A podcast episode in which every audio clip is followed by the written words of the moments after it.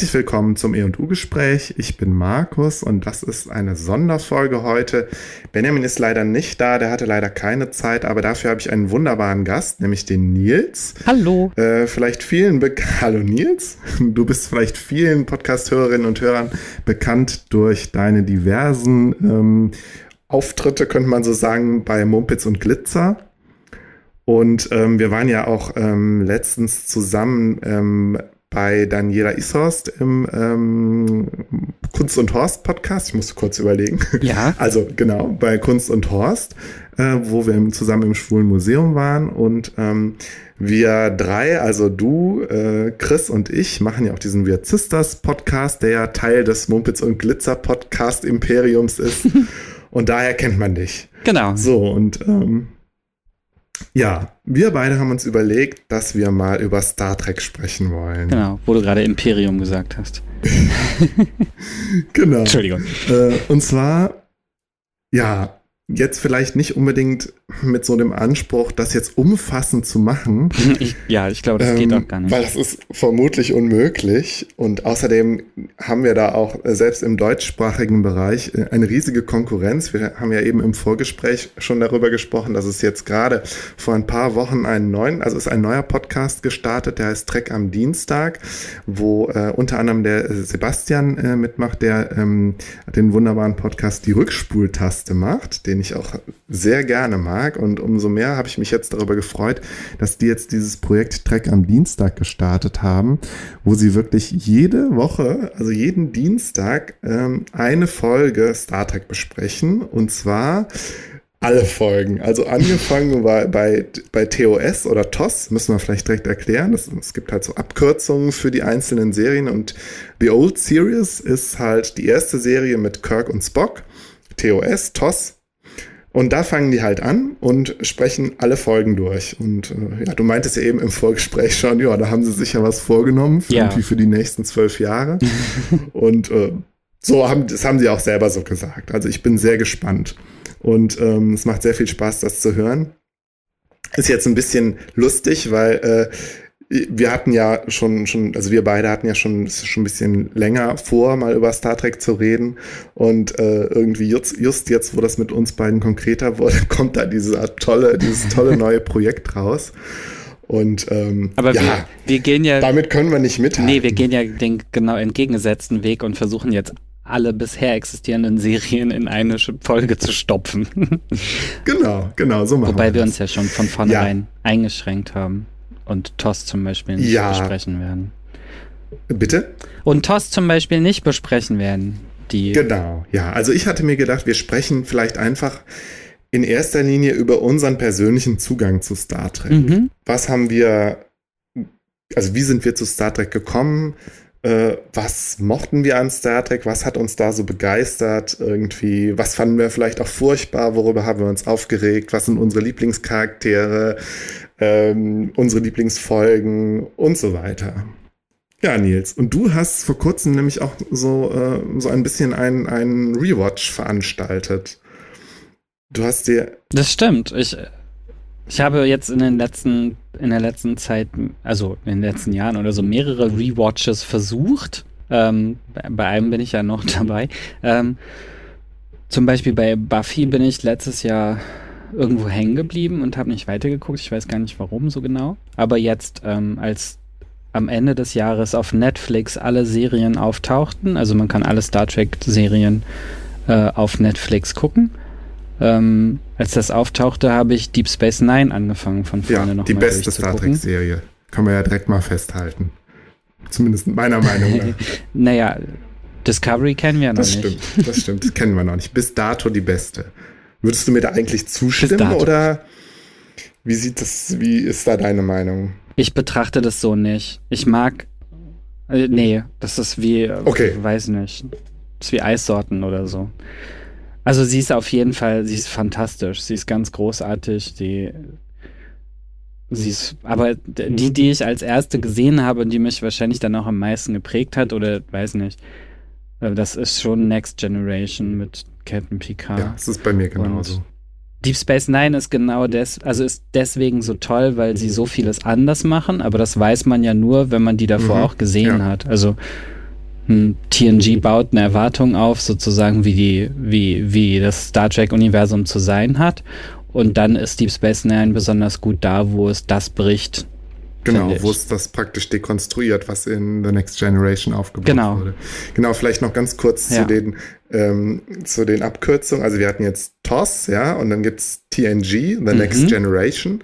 Das ist die Serie mit Captain Picard, ähm, die ja in den Mitte der 80er bis in die 90er Jahre lief. Der, äh, ja, die zweite Welle sozusagen, wodurch Star Trek dann nochmal so richtig populär wurde im Fernsehen.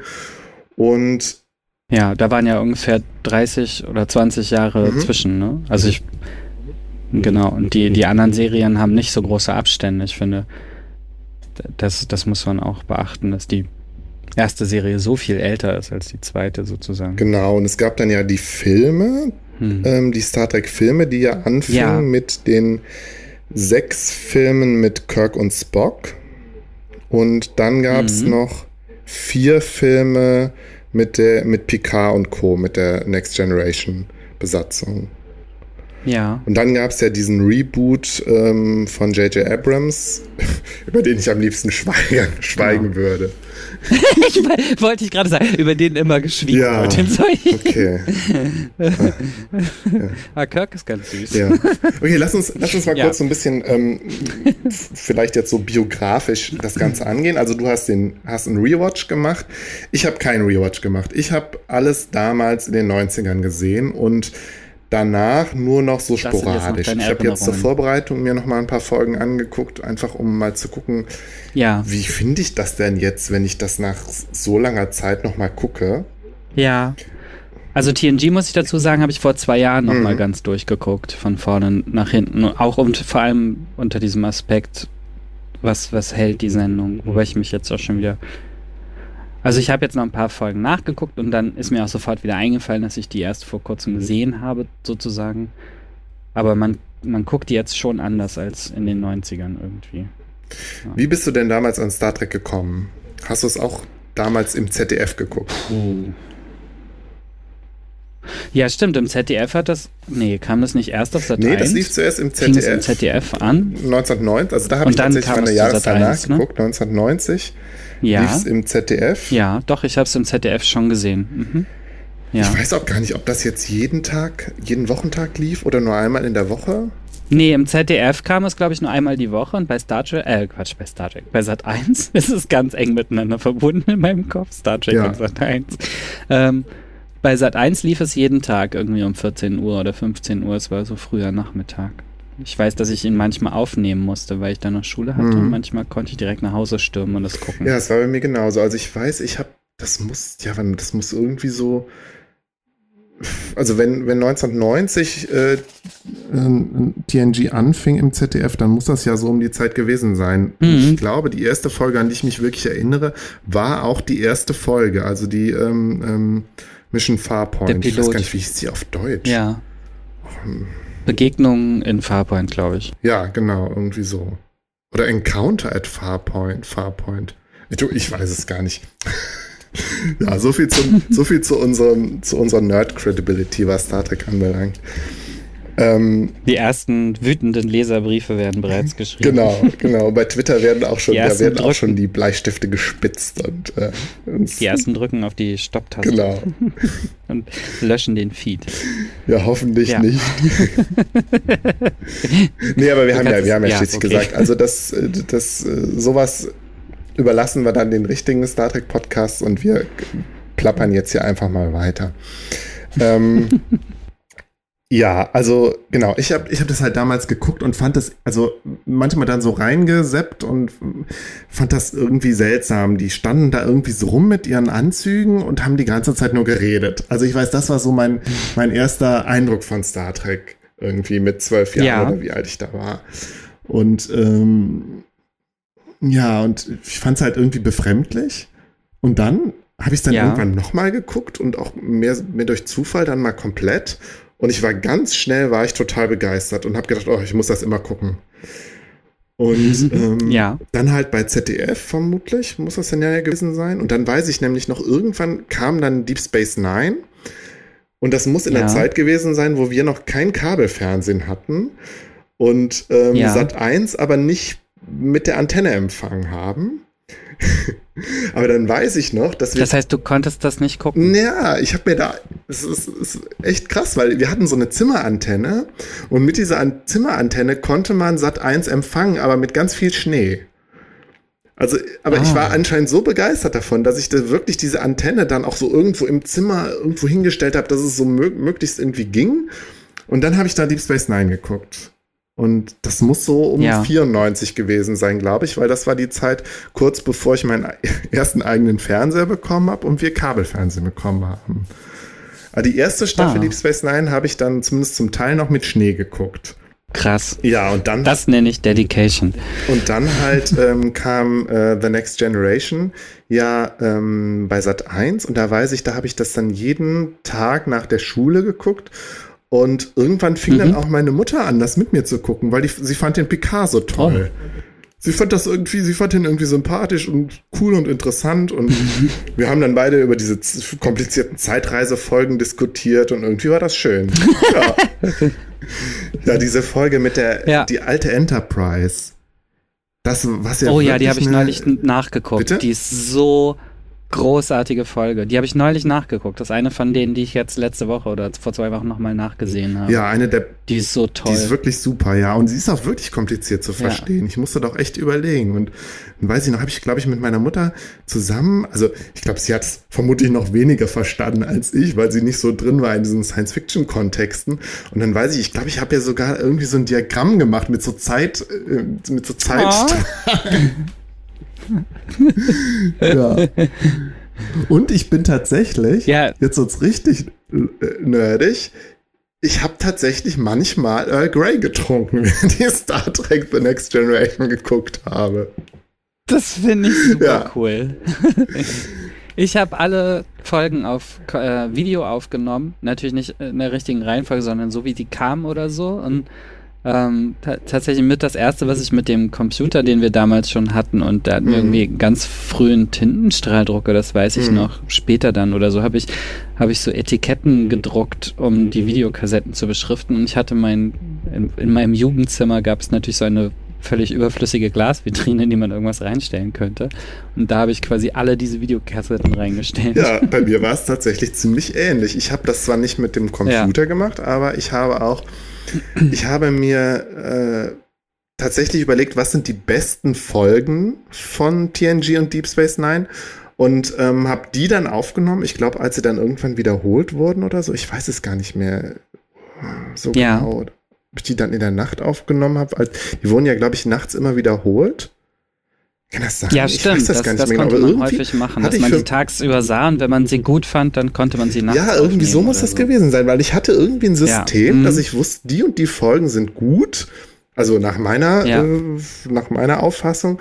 Und ähm, die habe ich dann aufgenommen und dann wirklich so, äh, weiß ich nicht, pro Staffel irgendwie fünf Folgen oder muss das, muss das dann gewesen sein. Und auf, auf eine Videokassette haben dann vier Folgen gepasst. Und genau, ich genau. Genau. Ich wollte alle haben. Ja, nee, irgendwie war mir das dann zu teuer und zu aufwendig mit den ganzen Videokassetten und ich fand es auch irgendwie spannend für mich so ein System zu haben. Ja, was sind jetzt die Folgen, die mir gefallen?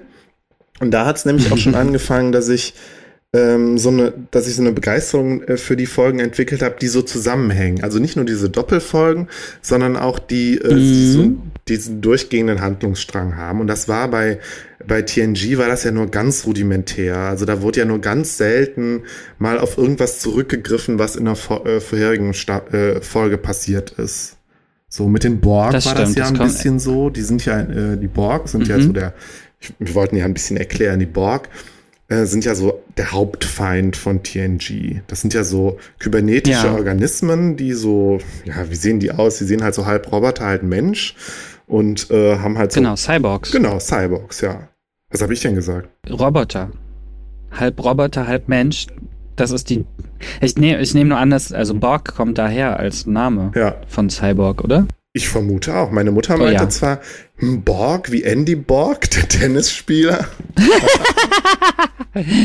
ja, ich muss auch immer an irgendwas Skandinavisches denken oder irgendwie Steine oder so. Ich habe so ganz komische Assoziationen. Ja, es gibt ja auch, auch die, die. Ähm, Die dänische Serie Borgen.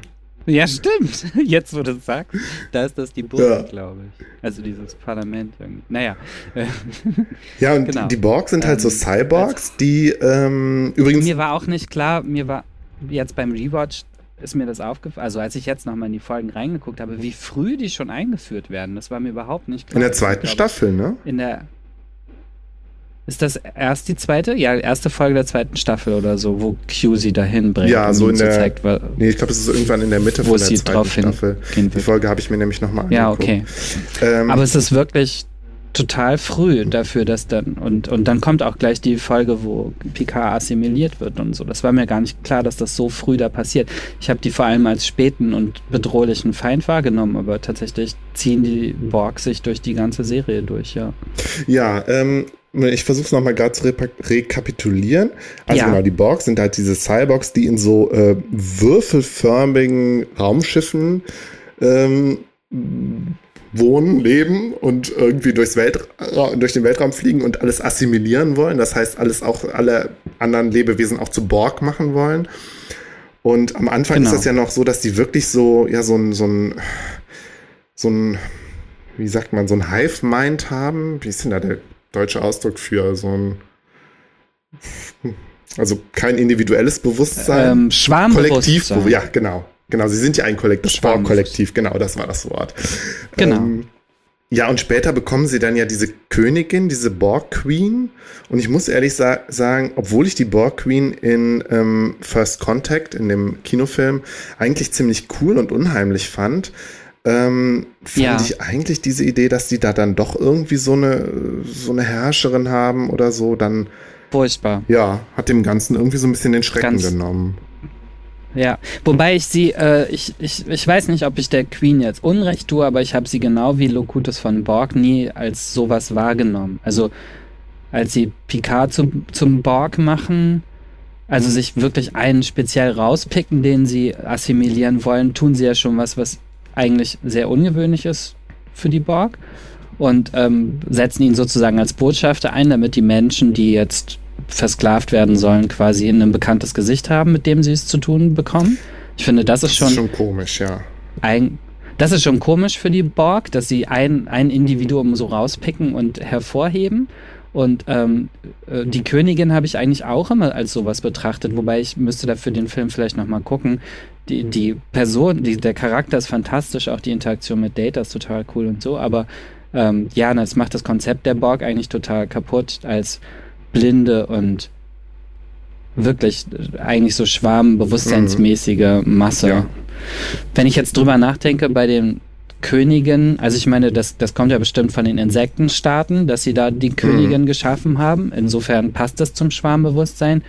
Ähm, bei Bienen habe ich zum Beispiel neulich erst gelernt, dass die Arbeiterinnen bestimmen, ob die Königin überlebt oder nicht. Und wenn sie der ein Meinung sind, dass sie einen schlechten Job macht, bringen die die Königin auch um und züchten eine neue Ah, okay. Also vielleicht ist das bei der Borg-Königin auch so, dass sie nur dem Menschen als König, Königin erscheint, aber in Wirklichkeit ist sie so ein so eine irgendwas, über die das Kollektiv dann trotzdem entscheidet.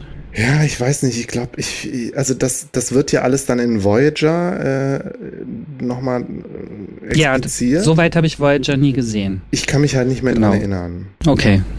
Aber ich glaube, es ist irgendwie so ein Zwischending. Also irgendwie so die, die Königin ist das Bewusstsein und das Bewusstsein ist gleichzeitig mhm. auch die mhm. Königin und das ja. ist irgendwie so. Weil, ja. Find, findest du die Borg denn unsympathisch? Hast, also findest du, sie sind ein gelungener Feind? Ich finde, sie sind also, am Anfang, vor allen Dingen, finde ich sie sehr unheimlich und ein gelungener Feind, ja. Ich muss sagen, ich bin ja, ja ein viel größerer, größerer Fan vom Dominion. Das ist ja der andere große Feind, mit dem es die Föderation zu tun hat. Ähm, ja. Aber die Borg sind schon ziemlich gut. Also es ist schon einfach ein gutes Konzept und ähm, ich, ich, finde sie, also ich verstehe immer, warum die Föderation gegen sie kämpft und ich verstehe natürlich, dass sie Feinde sind der Menschheit.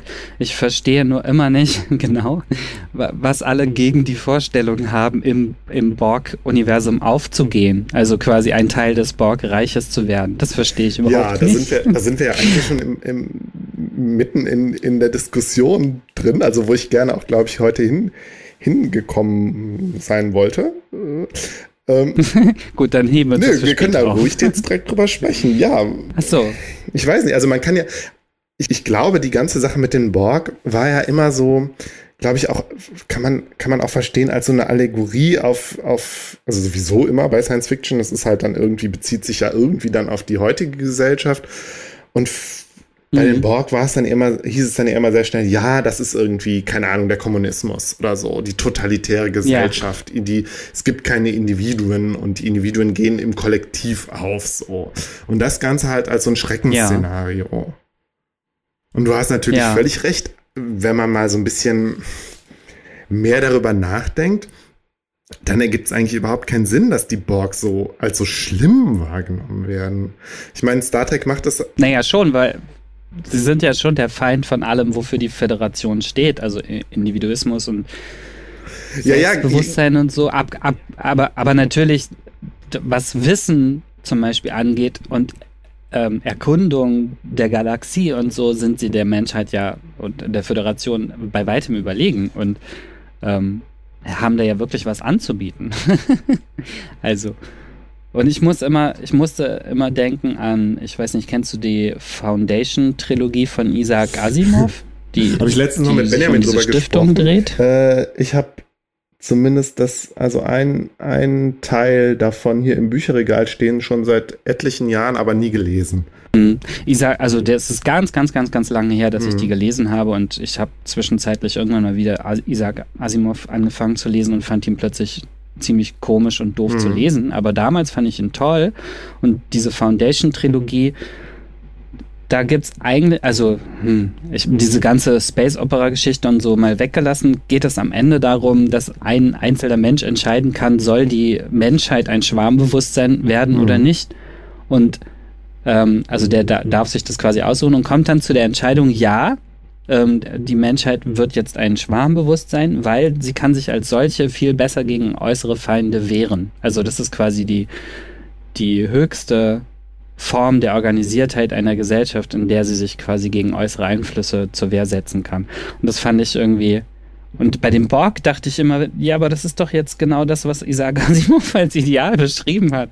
Das ist einfach die, ja, die, die effizienteste Art. Irgendwie. Effizient, ja, aber irgendwie. Ähm, bei den Borg geht es ja jetzt nicht nur darum, da, da besonders wehrhaft zu sein. Ich finde, das ist ja eher sowas, worum es dem Dominion geht. Das ich stimmt. Die Borg, gerade wie sie eingeführt werden, da geht es ja doch eigentlich um ziemlich ähnliche Ziele, wie die die, die Föderation hat, weil die Föderation und gerade die Ja, genau, also sie sammeln, ne? Da geht es ja um die Erweiterung ja. des Wissens. Ja, genau. Und, das, und, am Anfang heißt es ja auch, und ich glaube, das war, ist, ist bei Voyager dann auch gerade ähm, in den Folgen, wo die Borg auftauchen, dann auch nochmal äh, deutlicher gemacht, dass die Borg halt assimilieren. Das heißt, sie, sie machen die anderen Menschen, die anderen Völker, halt zu Borg und saugen so halt de deren Wissen auf.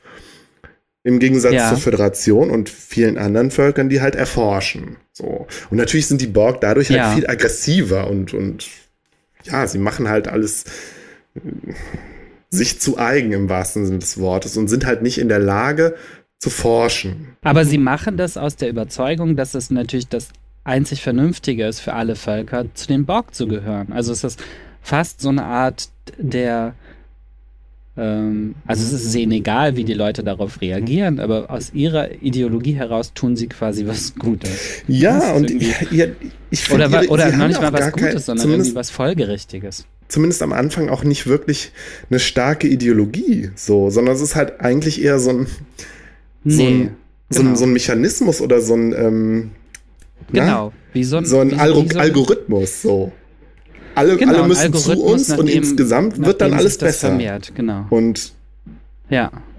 Und es scheint ja zu funktionieren, weil sie sind ja, also ich meine, die Dimensionen, in denen die Borg arbeiten, sind ja ganz andere. Irgendwie, die, die haben den ganzen Quadranten für sich, was weiß ich. Ihr, ihr Heimatsystem, ich weiß es nicht genau, aber das Heimatsystem ist ja komplett also da, da gibt es nicht einzelne Planeten, sondern die sind dann irgendwie alle verbunden genau. miteinander oder Sieht so. Sieht man dann auch in, und, bei Voyager in den letzten Folgen, ja. Ja, ich glaube, die, also die Dimensionen sind ja einfach Wahnsinn, in denen die Borg existieren. Also. Was natürlich dazu kommt, ist, dass die Borg halt äh, ja, wie es, das, ihr Spruch ist ja irgendwie immer, wie, wie ist das nochmal? Wir sind, wir sind Borg, sie werden assimiliert werden, Widerstand ist zwecklos. Also sind halt total unerbittlich. So, mhm. wer ihnen Widerstand leistet, wird halt vernichtet. Ja, oder kommt also in die wenn Sammlung. er sich halt nicht assimilieren lässt, wird er vernichtet. Und das ergibt eigentlich keinen Sinn. Also, dass sie dann, genau. Also, wenn man, ich finde, das ist, da ist so ein bisschen so eine Inkonsistenz. Also, wenn sie, wenn sich die, die, die anderen Völker nicht assimilieren lassen, könnten die Borg sie auch einfach in Ruhe lassen. So, weil sie sind ja eh so überlegen, ihnen wird keiner was können. Sie, die Borg werden nicht angegriffen, warum lassen sie dann die anderen Völker mhm. nicht einfach in Ruhe? Also, da muss dann ja doch schon irgendwie ein bisschen was mehr hinter, hinterstecken. Ja, also ich glaube, sie betrachten einfach alle anderen Zivilisationen so als Rohstoff oder so. Hm. Ich, ich denke manchmal, vielleicht bringe ich ihnen auch nur so viel Sympathie entgegen, weil ich sie besonders gerne gespielt habe. Es gab eine Computerspielumsetzung von, äh, von ah. Star Trek, die ziemlich cool war.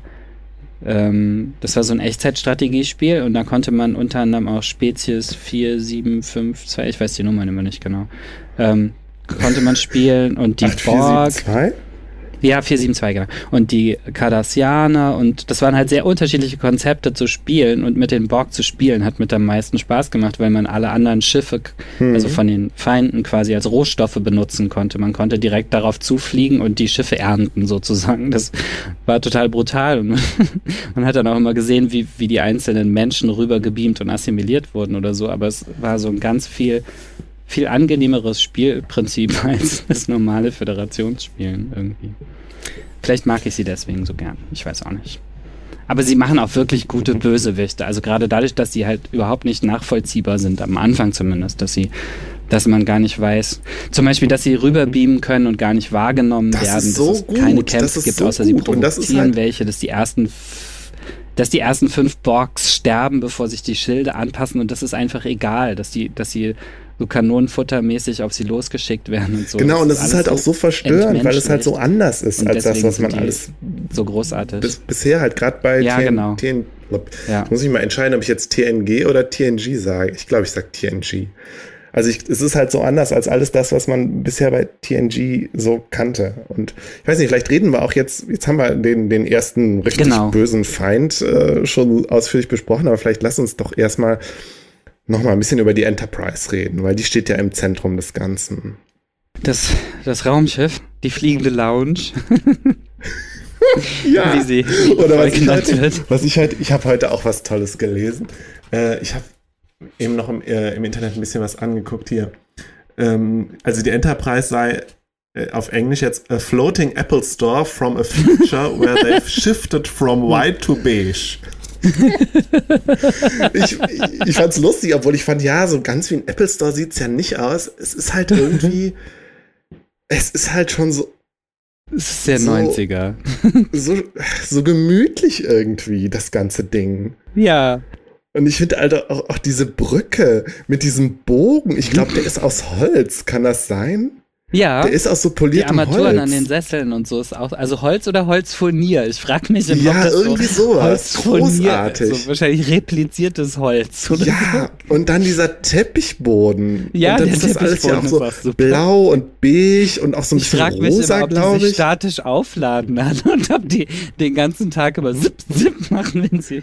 Meinst du bei diesen die Sesseln oder wie? Ja. ja, also die, die Brücke der Enterprise, also die, das ist doch großartig. Ja, also. Und dann sitzen so die da immer so und dann, und wie die da auch immer so bequem sitzen. ich habe auch nie verstanden, zum Beispiel, warum die Brücke direkt vorne da ist, wo, wo quasi der Feind immer draufballert, statt sie irgendwie mitten in das Schiff zu stopfen und mit Bildschirmen zu arbeiten, die einfach was von außen kommt so überleiten. Das meine, stimmt, sie, ja. Sie arbeiten mit Bildschirmen. Also ich meine, gut, wenn man mal, wenn man jetzt mal über die Logik äh, von so einem ja, Schiffsbau okay. ja. diskutiert. Nee, können wir gerne machen. Also ich, ich finde ja sowieso, die Enterprise sieht ja erstmal total interessant aus. Ja. Weil die ist ja so mal so überhaupt nicht fallisch. Also eher so das Gegenteil. Also, Ja. ne? also sie ist jetzt nicht irgendwie raketenförmig oder so oder auch nicht schiffsförmig oder weiß ich nicht, sieht halt nicht aus wie ein Space Shuttle, sondern ist halt, hat halt erstmal diese sogenannte Untertassensektion, dieses große runde Ding und dann hängt da hinten noch sowas dran, diese, diese Warp-Gondeln Mhm. und das sieht eigentlich total exotisch aus, finde ich. Und gerade bei der, bei der Enterprise D von TNG, die ist, da ist diese Untertassensektion ist ja auch noch mal so eiförmig. Also ist Ja. so, Gestaucht, so. ja, total unfallig. Also es ist halt überhaupt passt- nicht aerodynamisch. Und ähm, Das weiß ich nicht. Also sie ist ja schon auch, geht ja, läuft ja vorne spitz zu. Also ich finde, wenn man sie von der Seite betrachtet, dann ist sie schon aerodynamisch. hm. Aber sie ist halt so, ja, und sie ist halt auch irgendwie nicht wie so ein Flugzeug mit so Flügeln, wie ja diese äh, ähm, Raumschiffe der Klingonen oder der, äh, der Romulaner, sondern ja, Stimmt. sie ist, Wobei, ja, also bei den Klingonen ist es, glaube ich, eher, weil sie nach Vögeln gebaut sind, oder? genau, ja, Heißen ja auch so. Ach stimmt, bei den Romulanern auch. Warbird. ja. Ja, ich weiß nicht so genau, was die Vorlage ist, aber also wenn man einen Schritt zurücktritt und davon, dass man es halt schon so oft gesehen hat, dass man gar nicht mehr drüber nachdenkt, ist die Bauweise tatsächlich ein bisschen merkwürdig. Und ich muss aber sagen, dass mir wirklich die Enterprise D von, von TNG mit am besten gefällt. Das ist so alles so schön rund und es ist, wirkt sehr, sehr elegant. Auch Ja. wenn es so ein bisschen unproportioniert wirkt, dadurch, dass diese Untertassensektion ja so groß ist und dass Ja. da hinten halt nur wie so ein Anhang ist. Mit, also Mhm. wenn, mit, sieht so aus, als ob sie immer so nach vorne kippen würde. Ja, als ob man, ja, das stimmt. Es gab doch danach auch noch eine, die E, oder? Die, ähm, war das Nova-Klasse, oder? Ja, die fand ich, die war schon okay, aber die sah halt mehr aus wie die alte ursprüngliche Enterprise. Aber ich bin doch großer Fan von Enterprise D. Auch weil ich Ah. mir immer noch nicht sicher bin, ob ich sie jetzt, äh, ob sie mir jetzt wirklich gefällt oder nicht. Hm. Ja, schwer zu sagen. Also ich glaube, die, ähm, das ist nicht meine Lieblingsklasse von Schiffen. Ich mag die Science-Ships am liebsten. Welche sind das? ähm, äh, es gibt da diese Nebula-Klasse zum Beispiel. Oh, hilf mir da nochmal auf die Sprünge. Ich glaube, das ist nur so eine Untertasse, wo die Warp-Gondeln direkt drunter sitzen, ohne dass das irgendwie durch was verbunden ist. Echt, die mochtest du aus. gerne? Die sahen Ja, halt- die finde ich voll lustig. Ich glaube, die Miranda oder so ist eine davon, die da Ich vorkommt. muss jetzt aber, Das find ich guck mal gerade nach. also vielleicht ich auch. Ja, die fand ich nämlich doof, weil die sahen halt immer so aus wie, oh, da, da haben sie fehlt. einfach, hm, bitte? Als ob was fehlen würde oder so. Ja, fand genau, oder ganz als ob sie irgendwie nicht, äh, ja, genau, das sind, das, wie du sagtest, das sitzt direkt da drunter. Das sieht halt so aus wie, äh, es ergibt irgendwie keinen Sinn. So, Ach nee, genau. Und, und, und was ich dann noch voll mag, ist die Nova-Klasse. Das ist auch ein, auch ein Wissenschaftsschiff, glaube ich. Die, ähm, das habe ich vorhin gesagt, aber das ist nicht die Enterprise E. Die kommt anders vor. Die kenne ich aus dem Star Trek Online, da spiele ich die total gerne. Ja, ist die sind so still. Wo kommen die denn vor? Die kommen mir auch bekannt vor jetzt. Ich Hm. weiß nicht genau, wo die vorkommen. Aber das Ich guck wie gesagt, ein Wissenschaftsschiff. USS Equinox, sind die nicht, die kommen die nicht bei Voyager vor? Ja. Ah, Mhm, mhm, mhm. Okay. Intrepid. Ja, und, Ach, ähm, stimmt, ein bisschen verwandt mit der Intrepid, die Voyager selber, die finde ich auch Genau, die schön. Voyager mochte ich auch ziemlich gern. Ich finde, Hm. die Voyager passt auch vom Design zur Enterprise D. Ja, So stimmt. von den also Formen diese her. Rundungen. Voyager ja wieder ein bisschen fallischer ist. Die läuft ja spitz zu vorne. Aber ganz klein, verglichen mit der Enterprise. Das stimmt. Genau. Welche, welche Raumschiffe mochtest du denn noch gerne? Äh, ansonsten liebe ich Warbirds. Die sind romulanischen super, Schiffe ne? finde Und ich die sind vor allen Dingen auch so riesig. Ja, die sind riesig. Die sind ja irgendwie doppelt so sie groß können sich wie die tarnen. Bitte? sie können sich tarnen, das finde ich auch. Das, das mag ich. Also ich mag Romulaner sowieso auch ganz gerne. Ähm, Gut, über Romulaner müssen wir gleich auch noch sprechen. mh, Die kardassianischen Schiffe finde ich auch immer sehr schön. ich Also finde die, auch super. Die sind auch so komisch. Also, weil die, Die sehen so halt aus, also meine Assoziation war immer, die sehen so ein bisschen aus wie so ein, wie so ein, ähm, wie so eine, wie, so eine Öllampe. Stimmt, wie diese Genie-Lampen. Genau. Ja, das ist auch ungefähr die Farbe. Die sind auch immer in diesem Bronze oder so. Hm? Die sind ja wiederum fallisch, ja, die laufen spitz zu und sind länglich. Ähm, Ja. Aber fliegen halt andersrum. Also die fliegen mit der, mit der dicken breiten Ja, genau. Seite ja nach vorne. Genau, das, das ist irritierend, dass die komische Seite immer nach vorne fliegt. Also Mhm. die, wo man gar nicht erwarten würde. Oder dass sie nach unten, also nach unten gehen oder so, ist ganz merkwürdig. Also so Mhm. die Proportion. Die Borgschiffe mag ich tatsächlich auch gerne. Also vor allem, also die Würfel finde ich super lustig. Also we- weil das eben auch so ein Schlag ins Gesicht ist, jeder Konvention. Ich baue einfach Das ein stimmt. Wobei sie da dann das ja würfelförmig ist. ähm, wobei sie bei den Borg-Schiffen haben sie sich ja überhaupt keine Gedanken gemacht darüber, wie das da mit dem mit den Warp-Gondeln und so funktioniert. So, weil ich glaube, Ja. bei, bei, der, bei der Enterprise und auch bei den Warbirds und so haben sie sich noch überlegt, ja, wie könnte das jetzt designt werden, dass es so Warpblasen entstehen Hm. ähm, und alles muss irgendwie so abgerundet sein und dann gibt's ja diese Warp-Gondeln, das sind ja die Triebwerke, diese Dinge an der Seite Mhm. bei der Enterprise. Und die Borg, äh, die Borg-Schiffe haben das einfach nicht. Das sind halt einfach so riesige Kuben. Gibt auch kleine Kugeln, glaube ich. Genau, ja. Kugeln und Mhm. ähm, die, Ich habe eben noch mal nachgeguckt, die äh, Borgkönigin, die hat so einen, so einen Diamanten. Oh, stimmt, die richtig. Halt durch die Gegend fliegen. Ähm, ich mochte ja auch die Defiant total gerne. Das war ja Das dieses, hätte ich jetzt auch gesagt. das war ja das, hättest du auch gesagt? Ja, das hätte ich jetzt auch gesagt. Ist auch ein super schönes Schiff. Die ist ja ziemlich Waffen. klein und kompakt und da haben sie ja auch immer gesagt, ja eigentlich ist die ja so äh, overpowered und äh, dass die ja eigentlich praktisch jedes Mal fast äh, auseinanderbricht oder implodiert. Ja. Und die Defiant ist ja eigentlich ziemlich unspektakulär. Das ist ja einfach nur so ein, die sieht, kann man vielleicht sogar tatsächlich ein bisschen vergleichen mit dem, mit dem Millennium Falcon von Star Wars. So, Stimmt. oder? Mhm. Ist auch relativ unspektakulär und auch so spartanisch und ist ja auch damals gebaut worden als eine Verteidigungswaffe gegen die Borg. Genau. Und kann sich auch tarnen, was ich auch ganz toll fand. Das fand ich ganz toll. Ja. Durch einen Vertrag mit den Romulanern, Genau. die dafür dann irgendwie, aber darf sich irgendwie nur im, äh, im Delta-Quadranten. Das stimmt, Tarn. genau. Obwohl ich glaube, da haben sie sich dann später auch nicht mehr dran gehalten. Ist das Delta oder Gamma? Ist der Gamma-Quadrant. Gamma-Quadrant, ja, genau. Delta-Quadrant ist da, wo die Voyager rumfliegt. Genau. Ja. Und ich überlege gerade. Stimmt, da haben sie sich später nicht mehr dran gehalten. Gab es sonst noch irgendwelche Schiffe, die mir gefallen haben? Die vulkanischen Schiffe, die kommen nicht häufig vor, aber wenn sie vorkommen, die fand ich auch super schön. Also die, kommen haben bei diese Diplomatenschiffe. Hm? Da, die die, die haben so außen Ringe, die sich irgendwie um das Schiff drum drehen oder so. genau, das sah ist bei, bei Enterprise, ne? Oh. Kommen die vor. Stimmt, Ja. stimmt. Das ist, ja, die, ja. Ich weiß nicht, ob zu der Serie werden wir heute wahrscheinlich nicht kommen, aber Ich glaube auch nicht. die, die muss ich auch unbedingt nochmal gucken. Mhm. Die ist auch Ist nämlich so weit. Ich habe da nämlich letztens noch ein paar Folgen geguckt und fand das alles Die ist gar toll. nicht so schlecht. Ich mochte die voll gerne. Ja. Ja. Die ist ähm, sehr viel schlechter behandelt worden, glaube ich, als, als sie es verdient hätte. Und leider ja nicht zu Ende geführt worden, so richtig. Ja. Das stimmt, ja. Ja, auch wenn ich da ehrlich gesagt mit den, mit den äh, Charakteren nicht so viel anfangen konnte, ähm, fand ich es einfach ein toller Fanservice, wenn du dann irgendwie was über die Vulkanier und über die Ando Andorianer erfährst und so mit ihren kleinen Ja. Antennen und es ist schon toll. Also es macht halt einfach Spaß, gerade wenn du irgendwie Ja, so mit Star Trek aufgewachsen bist und ich weiß nicht, also ich wollte damals immer irgendwas über die Andorianer wissen. So, ne? ja, als Erklärung, das sind halt, das ist halt ein, eines der Gründungsmitglieder der Föderation und die sind halt blau, haben weiße Haare und so kleine Antennen auf dem Kopf.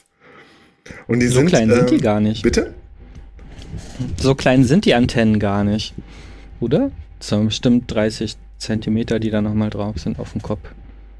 Ja, weiß ich jetzt auch nicht. Ich glaube, die sind auch unterschiedlich, Ja. jeweils äh, in, in, in Ja, unterschiedlichen. Ich glaube, da gibt es auch einen Geschlechtsdimorphismus. Das kann gut sein. Ja, und es gibt ja noch dieses, diese andere Spezies, die auf dem Planeten lebt, diese Aena oder wie die heißen, die so Albino-Andorianer sind. Und ich finde, da sind wir halt auch direkt schon bei so ein, bei einer Sache, die mich damals als Star Trek-Fan auch irgendwie immer gestört hat, ähm, dass dann manche Sachen, also oder manche Themen oder eben manche Völker dann in der einen Serie irgendwie auftauchen. Also bei, bei TOS tauchen die Andorianer auf als ein wichtiges Mitglied der Föderation und bei TNG Ja. dann überhaupt nicht mehr. Die werden dann vielleicht mal Ja. erwähnt oder laufen mal durchs Bild. Ich glaube, es gibt irgendwie zwei, drei Szenen bei, bei TNG, wo dann mal ein Andorianer auftaucht. Aber sonst spielen die Ja, ich überhaupt könnte keine mich Rolle tatsächlich an niemanden mit Namen erinnern oder so. Mehr. Ja, es gibt dann die Bolianer, die sind auch blau und die haben halt, Mhm. äh, aber so ein, ja, die haben so einen Streifen, der irgendwie so mitten über den Kopf und dann über die Nase so geht. Ja. Die tauchen auch manchmal auf, aber Das sind diese, die spielen diese Bürokraten, ne, die so von ihrer Bitte? Veranlagung her. Das sind doch diese Bürokraten, die von ihrer Veranlagung her Das irgendwie. kann immer sein. so ich weiß auf jeden Fall, der eine ist halt, ist doch der, ist doch der Friseur auf der Enterprise, der Mr. Mott. Ach, stimmt. Ne, der Stimmt, heißt den so. gibt's auch. Ja. Mhm. Und Benziten gibt's noch, die sind auch blau. Genau, die tauchen immerhin in einer Folge auf bei TNG, ne? Das sind ja die, die, Genau. die so ein, auch noch so ein spezielles Gas atmen, oder? Und dann haben die immer so ein, Ja, weil sie, ja, genau, weil sie irgendwie unter Wasser leben in Wirklichkeit oder keine Ahnung. irgendwie so. Das ist- Ja. Da, da hat man sich mal ein bisschen wegbewegt von dem normalen humanoiden Stereotyp, dem ja irgendwie alle ähm, Alien-Rassen folgen. Ja, es gibt ja dieses Klischee, dass äh, viele Alien-Spezies, ich versuche immer nicht das Wort Rasse zu sagen, weil ich finde, das ist immer so un Ja, es so ist nicht Also ich glaube, im. Englischen ist das irgendwie normaler. Man sagt ja auch Human Race. Ja. Aber ich weiß nicht, ich fühle mich da nicht mit wohl, immer Rasse Wobei zu sagen. Human Race ist ja dann wirklich Spe Spezies. Also, genau. Also ich versuche dann irgendwie immer ist Völker oder. Spezies zu sagen. Ja. Auch wenn es, wenn eigentlich auch in, in, in Alien Races, Human Races. Hm. Spezies ist, Ja. glaube ich, schon richtig, aber äh, natürlich gibt es dafür dann ziemlich viele Kreuzungen. das stimmt. Also- ja, obwohl, ja. Es können ja keine Spezies sein, wenn es dann plötzlich halb Mensch, halb Betasoide gibt oder halb Spocks, äh, Vulkan, Gott, halb Vulkan. Vielleicht ist dann der, irgendwie der Begriff Völker auch pra äh, irgendwie pragmatischer. Hm. Ja, Ja, das ich ist, glaube, das Rassekonzept ähm, oder Spezieskonzept ähm, in, in Gene Roddenberrys Universum ist prinzipiell äh, kompliziert oder weiß nicht, nicht besonders durchdacht oder Das so. stimmt, aber es gab dann ja diese eine TNG-Folge, wo das erklärt wird. wo nämlich Ja. dann erklärt wird, dass, dass ja alle humanoiden Spezies oder Völker äh, einen gemeinsamen Ursprung haben. Von einer. Nämlich das Dominion. Bitte? Das Dominion, also nein, natürlich nicht, aber die Frau, die das, Ja. Die die später die weibliche Gründerin spielt, die ist dieselbe Frau wie die Alien-Frau, die irgendwie Die sehen auch noch so Erklärt, ähnlich aus, Alien- diese, Ur diese? Ursprungsspezies. Ne? Ja, stimmt, genau. Ja. Ja. Ja, aber das, das kam dann auch nur in einer Folge vor und ich fand das auch total spannend so, weil da wird ja irgendwie voll was aufgedeckt so. Hm, Und dann spielte das aber später auch irgendwie keine Rolle mehr. Nee, Wohl in dem Moment, stimmt. dann, dann tauchen ja auch die, die Klingonen, die Cardassianer und die Romulaner auf, zusammen mit der Föderation. Und eigentlich wäre das so ein Moment gewesen, Mhm. dass man vielleicht, sich vielleicht mal so ein bisschen zusammenrauft. Aber nö, irgendwie nicht. Dafür braucht man dann gemeinsame Feinde aus anderen Genau. Quadranten. Genau, ja. Ähm, lass uns vielleicht doch nochmal, bevor wir jetzt tatsächlich zum Dominion kommen und zu Deep Space Nine, nochmal Ja. ein bisschen über äh, die Enterprise weiterreden und über TNG und ähm, ja, was uns da so besonders gefallen hat. Und Ja. wie wir das, ja, wie wir das so wahrgenommen haben, vielleicht besondere Folgen oder so. Wer ist denn dein Lieblingscharakter bei TNG? Tja, da habe ich tatsächlich drüber nachgedacht. Und während ich das bei, bei Deep Space Nine irgendwie viel leichter sagen kann, fällt es mir bei TNG wirklich schwer. Also Picard ist natürlich die Hauptfigur und Picard ist auch irgendwie cool. Ja. Ähm, aber ich weiß gar nicht, ob ich den so richtig mochte. Der ist ja auch ganz oft, ist der ja auch einfach nicht sympathisch. Nee. So, weil der stimmt. ist einfach, ja, der ist so, wie würdest du den beschreiben? Der ist halt auch distanziert und kühl. Und aber- sehr unnahbar. Ja, aber oh, der ist andererseits Und vor allem, man, man, bekommt, man bekommt keinen Einblick in seine Gedankengänge. Also man kann ihm nicht hinterherlaufen, sondern er geht immer so voraus. Ähm, also man weiß, also er, er trifft ja gerne am Schluss Entscheidungen oder, oder kommt irgendwie zur Lösung und dann ist das eine, die man selber jetzt gar nicht so gewählt hätte und dann folgt man ihm und stellt fest, dass er recht hat, aber ich finde, er ist keine Person, mit der man sich besonders gut identifizieren kann. Das stimmt, ja. Er ist halt, er ist halt so ein, so ein besonderer Typ, so und so, ein- so ein. ein Vorbildcharakter Ja. vielleicht doch irgendwie. Ich kann mir vorstellen, dass der Roddenberry sich das damals halt auch so überlegt hat, weil das war ja dann doch irgendwie sein, seine, seine Utopie, ja, so sein positives, positiven Entwurf und vielleicht wollte er mit Picard, also ich habe das jetzt nicht recherchiert, aber ich vermute, Picard ist ja auch also Picard ist einfach auch so ein Gegenmodell zu Kirk. Also Kirk war irgendwie der, der Raufbold, ja, so, und Picard ja. ist halt der, ja, so der, der Philosoph. Diplomat eigentlich. So. Ja. Der Diplomat, das ist ja irgendwie so sein Ding. Und das fand ich halt auch ganz interessant und ähm, dass es ja auch so eine andere, eine andere Repräsentation von Männlichkeit einfach auch ist. So, während der Kirk ja wirklich noch so der so ein bisschen so archaisches Männlichkeitsbild halt einfach repräsentiert. Man denke nur an die eine Szene, wo er sich da mit diesem Gorn prügelt auf dem Planeten. Ist ja eigentlich auch ja. schon in, ins, ins popkulturelle Gedächtnis eingegangen. Und im Gegensatz dazu halt Picard, der eigentlich wirklich immer nur da auf der Brücke äh, steht oder in seinem, in seinem Büro sitzt und sein Earl Grey trinkt. Und das, das ist schon ein Unterschied. Ja. Und ich habe mich halt auch gefragt, ob. Ra Bitte? Ich, ähm, Riker ist ja quasi eingeführt worden damit. Oder übernimmt ja so ein bisschen die Rolle von. Ähm, von Kirk. Kirk, ja. damit man. Damit man dieses, äh, weiß nicht, diesen Hau drauf dann auch noch hat. Genau. Dementsprechend mochte ich Riker auch nie besonders gerne. Ich auch nicht. Also ich meine, ich habe ihn, ich fand ihn nie, nie jetzt äh, unsympathisch oder so. Also ich meine, er ist ja, er wird ja eigentlich auch als sympathisch dargestellt, aber ich konnte nie so viel mit ihm anfangen.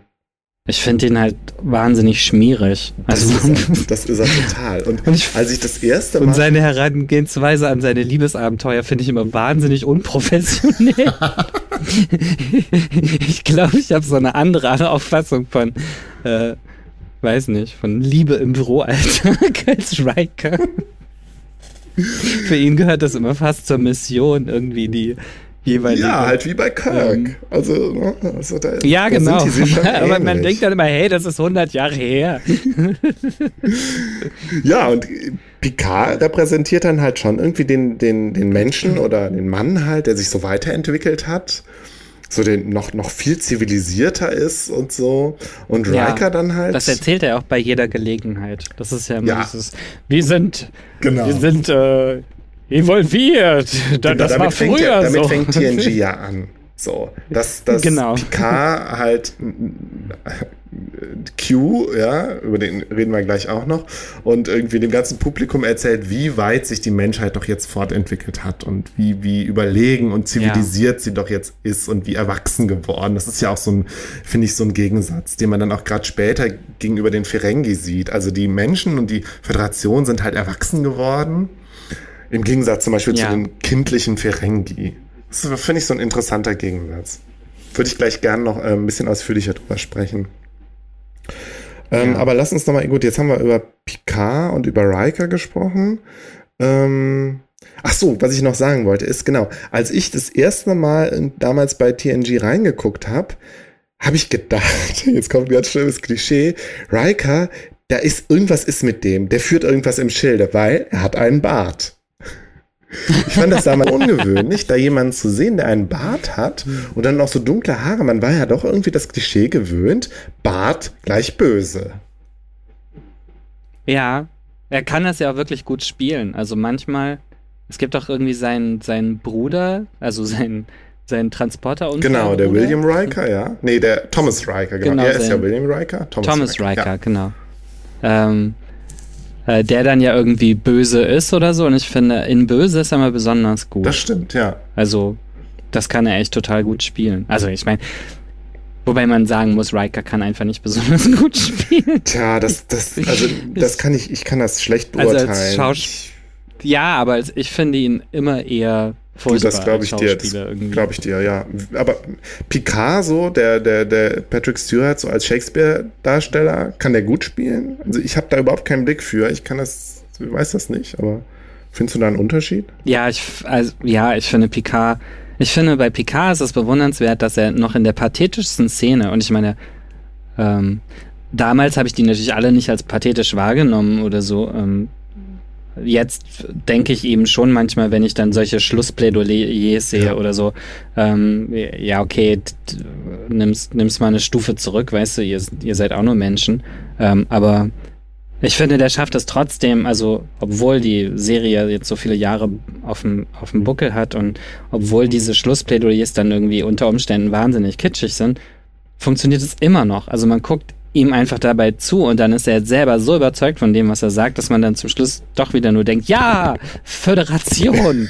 so, ja, das, genau. Das ist echt, das kriegt er immer noch hin und, und bei Riker springt bei mir nach wie vor nichts über. Also ganz, ganz selten, dass der irgendwie für mich sowas Überzeugendes hat oder Das so. stimmt, ja, das, das hat der Ich Picard total, ja.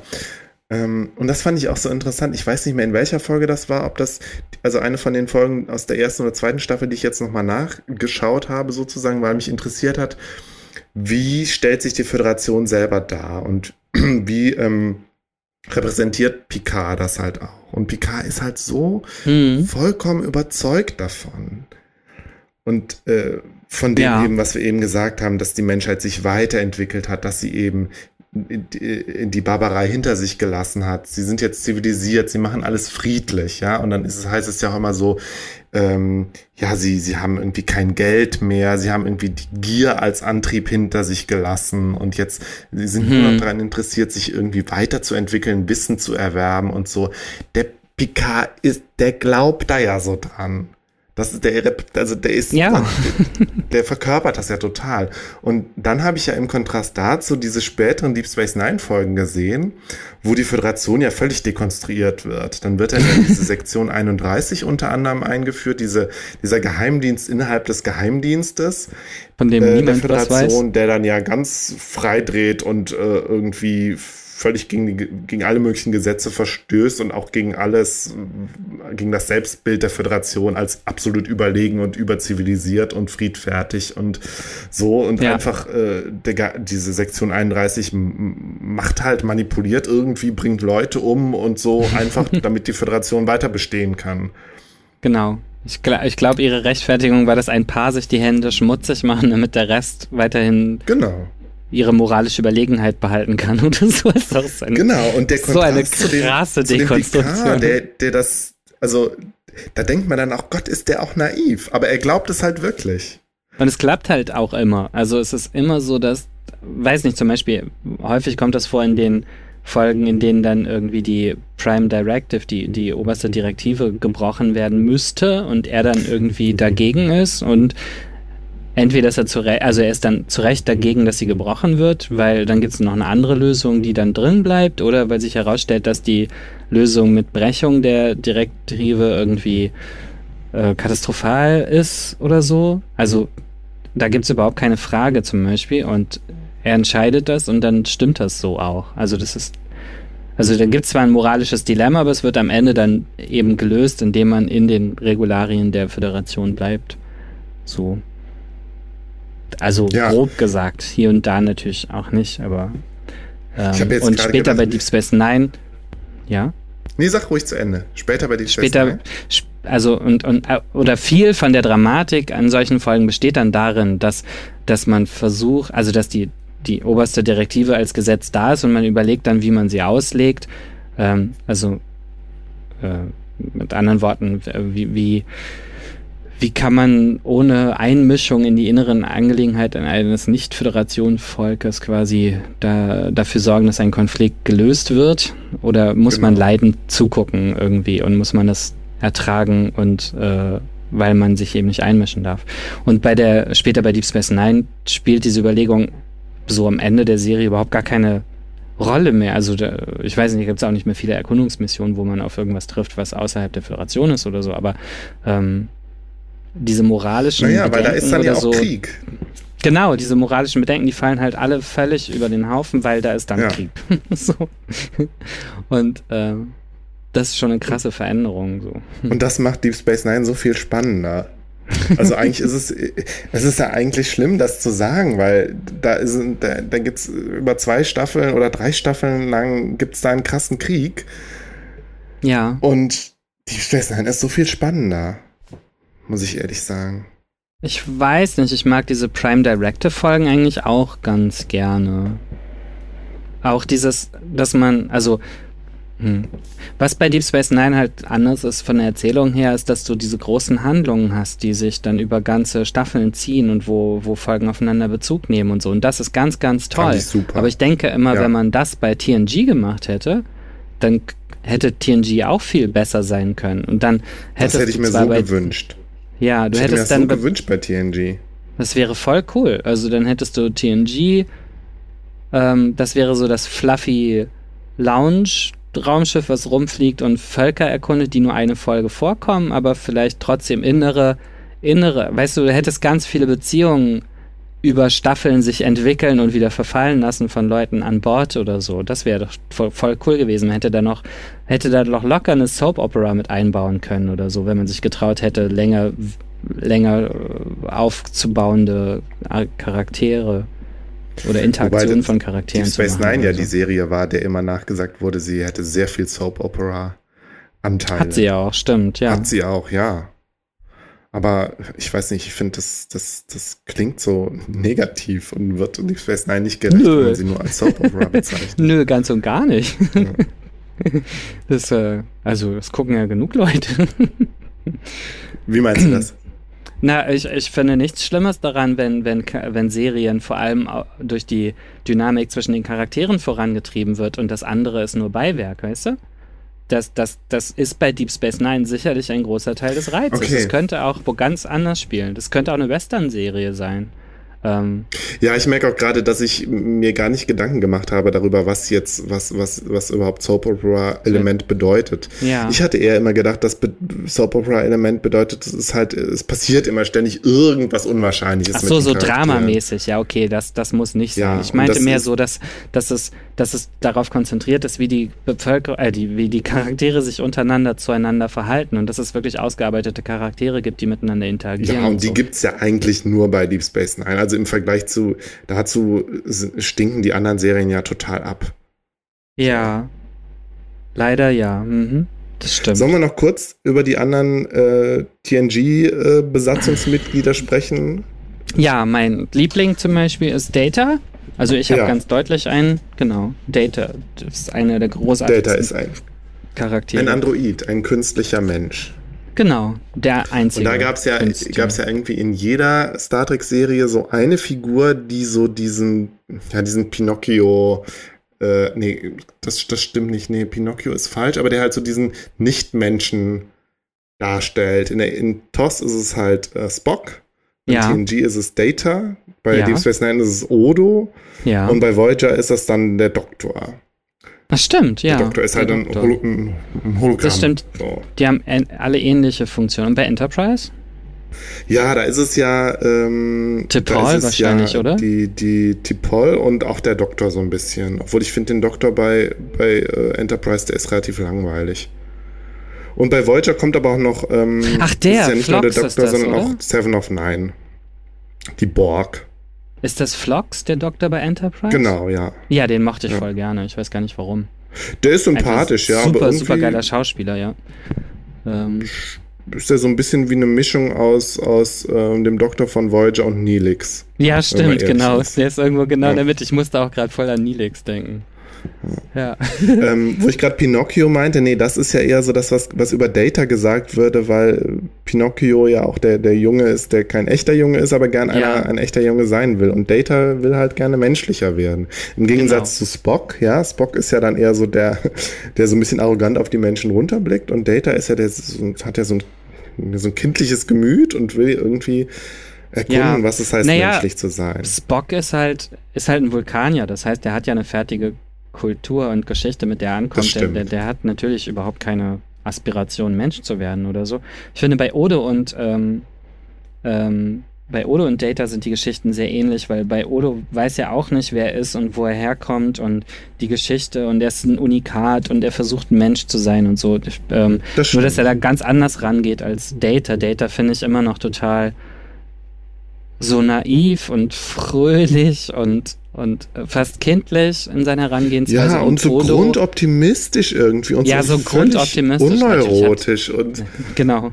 Und Odo dagegen ist ja einfach ein in Gefangenschaft aufgewachsener Organismus und als solcher total eig- eigentlich, also eigentlich hat er nur die Menschen als Maßstab und möchte so sein wie sie. Andererseits hasst er sie aber, glaube ich, auch innerlich für die, für die Sachen, die ihm angetan wurden als Kind so. Und ja, obwohl sich das ja dann auch das, das, also Odo macht ja auch eine krasse Entwicklung durch bei Deep Space ja, das Nine. stimmt. Ja. Ja, ja aber Data ja dann ähm. auch. Hm? Ja, obwohl bei Data ist das ja auch immer so ein Hin und Her und da ist dann wieder der, sieht man dann auch wieder den Unterschied. Bei, bei, bei Data ist es dann irgendwie mal in einer Folge, also ne, dann, dann träumt er in einer Folge und in einer anderen Folge hat er dann seinen Emotionschip und dann wird er irgendwann böse in einer Folge und macht dann irgendwie in, in jeder Folge dann irgendwie irgendwas Menschliches durch und ja, also entwickelt sich schon irgendwie, aber es ist nicht so, es ist halt nicht so, so, ähm, so konsistent wie bei Odo, finde ich. Ja, das stimmt.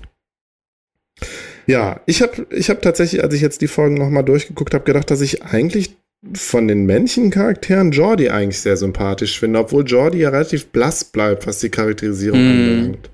Leider. Ich habe noch mal so ein bisschen, ja, ich habe mal überlegt, so man könnte ja vielleicht die männlichen Besatzungsmitglieder so ein bisschen äh, so auf der einen Seite halt äh, Riker und Worf, das sind halt so die Macker, mm. ja, und ja. Data und Jordi sind so die Nerds. Oh, Worf fände ich auch super lustig, weil der wird in seiner Hypermännlichkeit quasi total gerne dekonstruiert. Das finde ich immer witzig. Das stimmt, obwohl ich Worf wirklich langweilig finde. Ich er ist eigentlich auch langweilig. Er, und er wird ja später auch genau so dargestellt. Und das ist ja, ja auch das, wo, also, wo, wo Dex sich immer über ihn lustig macht. Er ist halt, er ist halt einfach steif und, und, und konservativ ja. und ja. immer mürrisch und so. Und Ja, ich, aber Worf ist langweilig. Das ist irgendwie schon so ein Running Gag. Irgendwie, das geht gleich am Anfang los, wo irgendwie äh, in einer der ersten Folgen sitzt er mit Geinen in der Ten Forward rum und ähm, und dann gibt sie ihm das erste Mal diesen Pflaumensaft, der dann später so zum Running Gag wird. Das stimmt, ja. Und er trinkt den dann und sagt irgendwie sowas wie, hm, ein Getränk für Krieger. Und ab da ja, das ist stimmt, sein Lieblingsgetränk. Ja. Das, das ist echt so das langweiligste Getränk, was man sich vorstellen kann. Und ich finde das ja. so witzig. das ist, also, dass er selber überhaupt nicht, er ist nie, er ist sich nie bewusst, dass er so rüberkommt und alle, alle machen sich eigentlich immer darüber lustig. Also, Stimmt, ja, er ist halt nicht. so verkrampft und so ernsthaft und so, ja. Aber ich finde, das, ich finde, das wird ja alles, das, ich, ja, vielleicht könnte man sagen, dass neben Data und Picard Worf dann doch derjenige ist, der am ehesten eine Charakterentwicklung oder überhaupt irgendwie eine mhm. Entwicklung durchmacht. So. Ja, Miles O'Brien finde ich, also das sind natürlich die beiden Charaktere, die dann wandern von, von ja. TNG zu Deep Space Nine. Ja. Und äh, insofern kriegen die natürlich viel mehr Screentime dann bei Deep Space Nine mhm. und insofern erklärt sich auch, warum die dann so charakterliche Entwicklungen durchmachen können. Aber ich fand es jetzt faszinierend, nachdem ich ganz Deep Space Nine durchgesehen hatte, in dem Miles O'Brien ja eine mhm. wirklich große Rolle spielt, auch wenn ich mit seiner, mit seiner Person nie so richtig warm geworden bin. Der ist halt ähm, langweilig. Also er ist, ist halt, halt so, eigentlich wirklich langweilig, ja. Ist halt so, norm, so ein normaler Typ irgendwie. Ja. Der halt immer ganz furchtbare Erlebnisse durchstehen muss. Das, das ist so krass, ja. Ist. Das ist das so ist krass. So ein Running Gag, echt. Das, da, da, da gehen die, äh, die, die ähm, äh, Lucy und die Iris vom, vom Rewatch-Podcast auch äh, so drauf ein, dass der arm O'Brien immer so viel durch. Ja, ja. genau. Ist, bei dem anderen äh, Deep Space Nine Rewatch-Podcast, den ich höre, ist das auch immer. Und dieses Mal haben wir wieder eine äh, Miles O'Brien wird die ganze Folge gefoltert Folge. genau, aber am Ende ist dann doch irgendwie wieder alles gut. Und dann kommt er da raus. Weißt du? Der ist so mehrfach traumatisiert. Ich meine, ja, beziehungsweise eben halt nicht. Er ist halt nicht traumatisiert. Ja, eben, ne? eben nicht. Ja. Aber ich weiß nicht, müsste es eigentlich sein. der muss ja, eigentlich sowas so eine krass. Dauerbehandlung sein, der arme Kerl. Ja. O'Brien kommt übrigens ähm, auch in der allerersten TNG-Folge vor. Da ist aber noch unbenannt und äh, ja, genau, das ist, ist mir jetzt nämlich da auf dieser Kampfbrücke. Der ja. kommt da öfter vor. Ähm, am Anfang ist er wirklich nur der, der, der Typ in gelber Uniform, der am Transporter rumsteht. Mhm. Und er ist mhm. auch ganz lange nur Transporter Chief. Übrigens einer der überflüssigsten Jobs überhaupt. Ja. Du stehst in diesem kleinen Raum. Ja, Wieso wirklich. gibt es den Transporterraum überhaupt? Ich habe das bis heute nicht rausgefunden. Wieso kann man nicht von irgendwo im Schiff gebeamt werden? Sicher, Weil man da doch so tolle Auftritte hinlegen kann. Ja, also, genau. Ne? Wie Loxana Troy, als das erste Mal auftaucht. Großartig. Da, äh, an Loxana Troy in TNG, die, die Loxana Troy-Folgen habe ich noch nicht gesehen. Die stehen noch auf der Liste. Äh, Aber damals wie ist denn ihr erster Auftritt?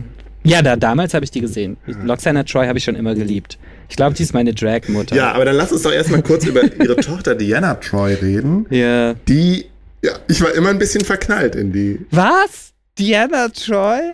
Dein Ganz ehrlich. Ja, Oh, wow. Weil sie die einzige war, die was anderes anziehen durfte? ich kann es dir nicht sagen. Ich weiß nicht. Ich, ich, ich mochte die irgendwie, auch wenn die ja eigentlich in ihrer Charakterisierung, gerade am Anfang ist sie ja, sie sitzt dann da immer auf der Brücke und hat immer Emotionen. Und oh, ich spüre, oh, ich spüre Ja. großer Schmerz, große Freude.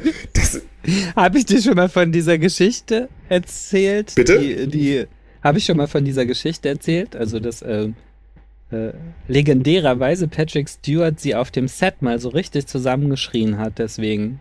Also, weil, ich meine, kann sie nichts für, aber sie hatte diese Rolle, aber er war wohl sowieso nicht so gut drauf und dann hatte sie eine dieser, ich spüre Ärger oder so, einen dieser Sätze.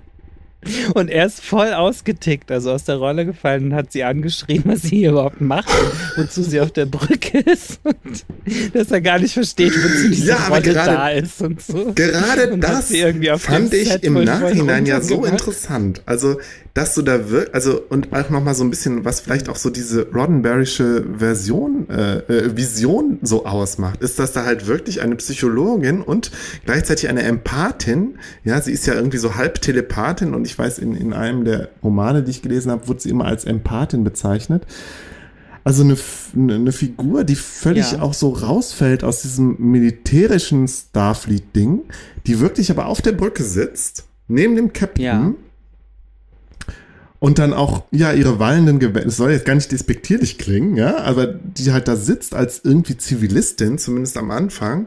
Wobei mir da aufgefallen ist, dass sie in der ersten Folge äh, ja tatsächlich äh, eine Uniform anhatte. Echt? Und Ist mir auch nicht auch aufgefallen. mit, mit so, ja, auch mit diesem, mit diesem Abzeichen. ja, mit das Abzeichen hat Wobei sie dann- immer, glaube ich. Aber meistens hat sie doch dieses Nee, lila. ich, also sie hat den, sie hat den Kommunikator, Ja. aber sie hat nicht Ach so. Punkte am, am, am Revers. Ach so, sie hat Ja, noch ich, ich weiß auch nicht, ob das später noch, also sie, sie macht dann ja irgendwann später, in den späteren Staffeln macht sie dann ja die Offiziersprüfung. Und dann hat sie ja auch immer ihren blauen Overall an, Mhm. da ist sie Offizierin. Aber ich vermute, sie haben sie dann äh, mit der zwei, also nach dem Pilotfilm dann wieder zur Zivilistin gemacht. Mhm.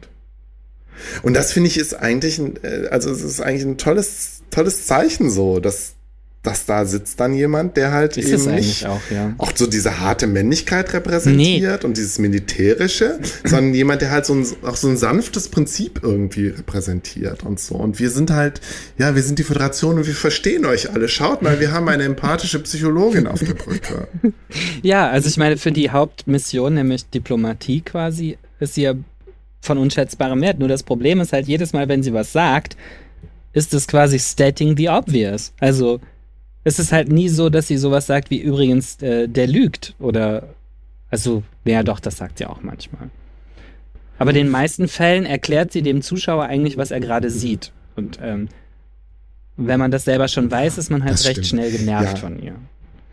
Das, das, das kann ich vollkommen verstehen. Ähm, und ich glaube, so richtig, also weswegen ich Diana halt mochte, ist, glaube ich, weil sie später sich halt auch ein Stück weit entwickelt. Sie wird ja, Ja. ein bisschen tougher. Ja, sie verändert Und sich. gerade auf diese eine Fall. Folge, wo sie dann äh, in einem romulanischen Schiff aufwacht und irgendwie zur Romulanerin Oh, um, um, umoperiert wurde, Ja. das fand ich eine der besten, also mit einer der besten Folgen tatsächlich von TNG, weil da ist sie so badass und da Ja. wächst sie so über sich hinaus Ja, und ist so cool irgendwie. Ich, man muss auch sagen, dass sie halt wirklich total. wenige Folgen hat, in denen sie sich austoben kann. Ne? Ich meine, meistens kommt Das sie stimmt, vor in der Beziehung zu Riker oder so.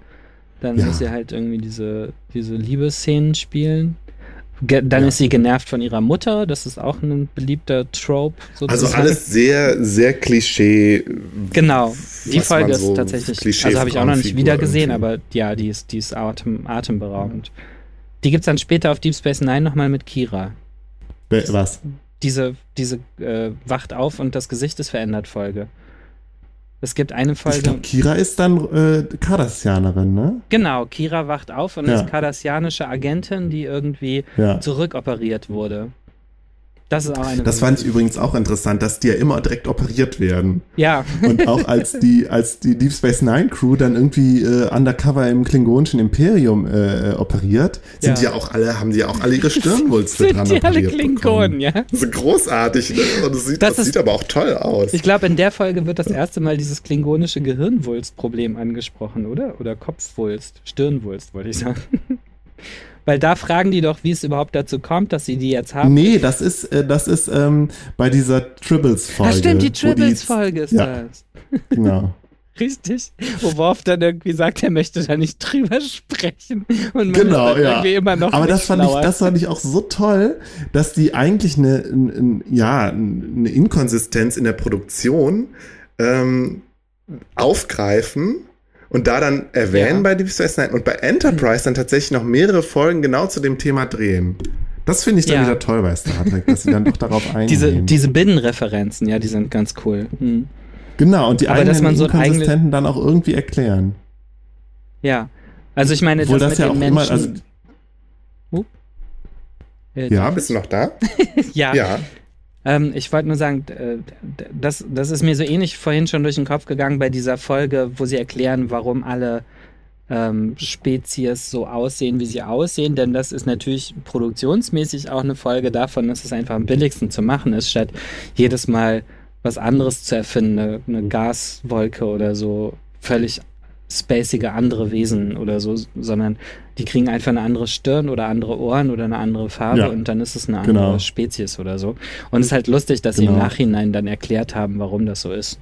Ähm, in in, in Das dem stimmt, Universum. ja. Ja. das stimmt. Und das ergibt alles überhaupt keinen Sinn, diese seltsamen Stirnen, diese Nee, anderen, die die anderen Spezies dann haben. Eigentlich nicht, nee. Also gerade dann auch dann, manche Spezies haben dann ja wirklich nur irgendwie so drei kleine Knubbel oder irgendwas, was so, so, so Dinger, die so in, ein bisschen in die Haare gehen und so aussehen wie so Haarreifen. Aber Mhm. irgendwie dann aus Knochen bestehen. Also es ist alles total Federn habe ich, Und Federn, die dann mitten im Gesicht sind zum Beispiel. Bei den Ja, irgendwie Akamarianern ist das, glaube ich. Ja. Kann gut sein. Ich glaube, es also neben, neben diesem äh, F- F- Kostenspar-Effekt war es aber, glaube ich, auch, dass, dass man, glaube ich, schon überlegt hat, ähm, wie fremdartig mache ich die jetzt, wenn ich doch eigentlich jetzt eine Geschichte erzählen will, wo es um so menschliche Dinge geht. So, und ja, das stimmt, das wie weit kann können die sein. Zuschauer sich dann identifizieren? Das kann sein. Wobei Obwohl ich meine, gerade. es gibt ja auch andere Spiele. Ja, Ja. Nee, ich höre einfach, wenn ich höre, dass du auch redest, höre ich auf zu sprechen und dann kannst du ruhig weiterreden. Okay, gut. Ähm, ich wollte nur sagen, aus, aus genau solchen Differenzen, also dass irgendwelche Sachen komplett unterschiedlich sind, kann man dann eben auch schöne Geschichten machen. Und das, weiß ich nicht, kommt dann vielleicht zu selten vor oder so. Ja. Ja. Andererseits gibt es ja auch wieder Spezies, die genauso aussehen wie Menschen. Also hier äh, die, die, ähm, Betasoiden. die Betasoiden sehen ja Ja, die genauso haben aus wie Menschen. Große schwarze Augen. Ja, das stimmt. Stimmt. Also Hat nur Diana die. das auch? Diana hat das nicht, weil sie halb Betasoide ist. Genau. Ah, okay, stimmt, aber Loxana hat das ja. Das Loxana hat das. Die hat, und, genau, die hat keine. Die haben nur und der, schwarze Augen. ähm, der eine Betasoid, der auf der Voyager ist, der so ein Psychopath ist, hat das, glaube ich, auch. Das kann sein, ja. Ja. Das war der, der irgendwie Ich glaub, gewaltsame ich hab- Träume überträgt oder so, ne? Irgendwie so ist das ja. Und Ja. Ich meine, also was mir fällt gerade ein, ich glaube, ursprünglich war mal geplant, dass die Betasoiden-Frauen vier oder sechs Brüste haben. Ich meine, ich habe das mal irgendwo gelesen. Und Diana das hat mal drei, recherchieren. drei. Bitte? Diana hat dann drei, weil halb Betasoide. Hat sie? Nein. Ach so, als hat wir das irgendwie. Muss ich Äh. nochmal nachgucken, ob das tatsächlich stimmt. Ja, und wer noch übrig bleibt von der TNG-Crew ist ja äh, Dr. Crusher, Ja, die ich ja, ja, ich fand sie immer so ein bisschen langweilig. mhm. Ich mochte Gerade am. Anfang, also in, in der ersten Folge ist sie halt, ist sie halt auch sehr Klischee, äh, eine sehr Klischee weibliche Figur. Mhm. So, und mit ihrem Wesley und äh, ja, überhaupt. Also Wesley ist ihr Sohn Ja. Und mit einer der, der äh, polarisierendsten Figuren von TNG eigentlich. Also Ja. die, meisten, die meisten hassen ihn. Mhm. Du dagegen sagtest ja, du, du hast ihn nicht gehasst, sondern mochtest ihn eigentlich. Ja, ich, ich mag Wesley Crusher sehr gerne. Ich mag ihn sogar jetzt noch, wenn ich die Folgen wieder gucke oder so. Ich, mir ist immer nicht so ganz klar, wo der Hass herkommt. Also ich meine, ähm, ich glaube, viele, also der soll, der, der wurde benutzt, glaube ich, damit auch Kinder die Serie interessant finden, damit sie eine Identifikationsfigur haben. Und als Kind identifiziert man sich eher nicht mit Wesley Crusher, weil der ist halt voll der Streber, um es mal so zu sagen. Ja, er ist halt, ja, ist halt so ein Wunderkind, das stimmt. Und ein bisschen auch Aber ein ich Dog, fand ihn auch ehrlich gesagt. Was heißt das? Na, so ein, Den, den Begriff musst du mir erklären. ja, das, also Dog ist, glaube ich, die, äh, äh, man kann auch Nerd sagen. Damals war es bestimmt Nerd, nur Nerd ist jetzt irgendwie sexy und mit Brille und ähm, deswegen würde ich jetzt mittlerweile schon Dog sagen. Das sind die, die wirklich, mit denen wirklich keiner was machen möchte. Also die, die Mhm. seltsam sind, äh, sozial merkwürdig und weiß nicht, sozial. Weißt du, die, also so er hat vom Klischee her. so schöne, so schöne Sweatshirts angehabt. Ja. Ja, Gerade am Anfang. Auch diese gedacht, graue, diese graue. Lehruniform, die dann irgendwie rot und orange an den Schultern hat oder so, die fand ich auch geil. Ja, die hatte die nicht so ein bisschen Regenbogen an, der, an den Ja, so Schultern? einen Ich Regenbogen, genau, die fand ich auch ganz Ja. cool. ich, ja, diese Sweatshirts sind super witzig. Aber ich meine, die haben alle solche Klamotten an. Das stimmt, ja. Wenn sie dann mal äh, äh, äh, in, in Zivil rumlaufen. Die Zivilklamotten Ach, übrigens, sind sowieso das Uniform. Schlimmste. Bitte? Die Zivilklamotten sind sowieso das Schlimmste. Also auch auf dem Planeten. das stimmt. Also bis auf tatsächlich die Sweatshirts von Wesley. Ich würde die tragen. ja, jetzt sind die wieder tragbar, glaube ich. Ja. Jetzt kommt er ja Noch so ein bisschen Oversize und so. Ja, stimmt. Und also, ich meine, der, der macht dann halt irgendwie so eine krasse Entwicklung durch und ähm, das Ende von ihm ist ja auch irgendwie, also es ist überhaupt nicht relatable oder so. Man kann sich echt nicht mit ihm identifizieren.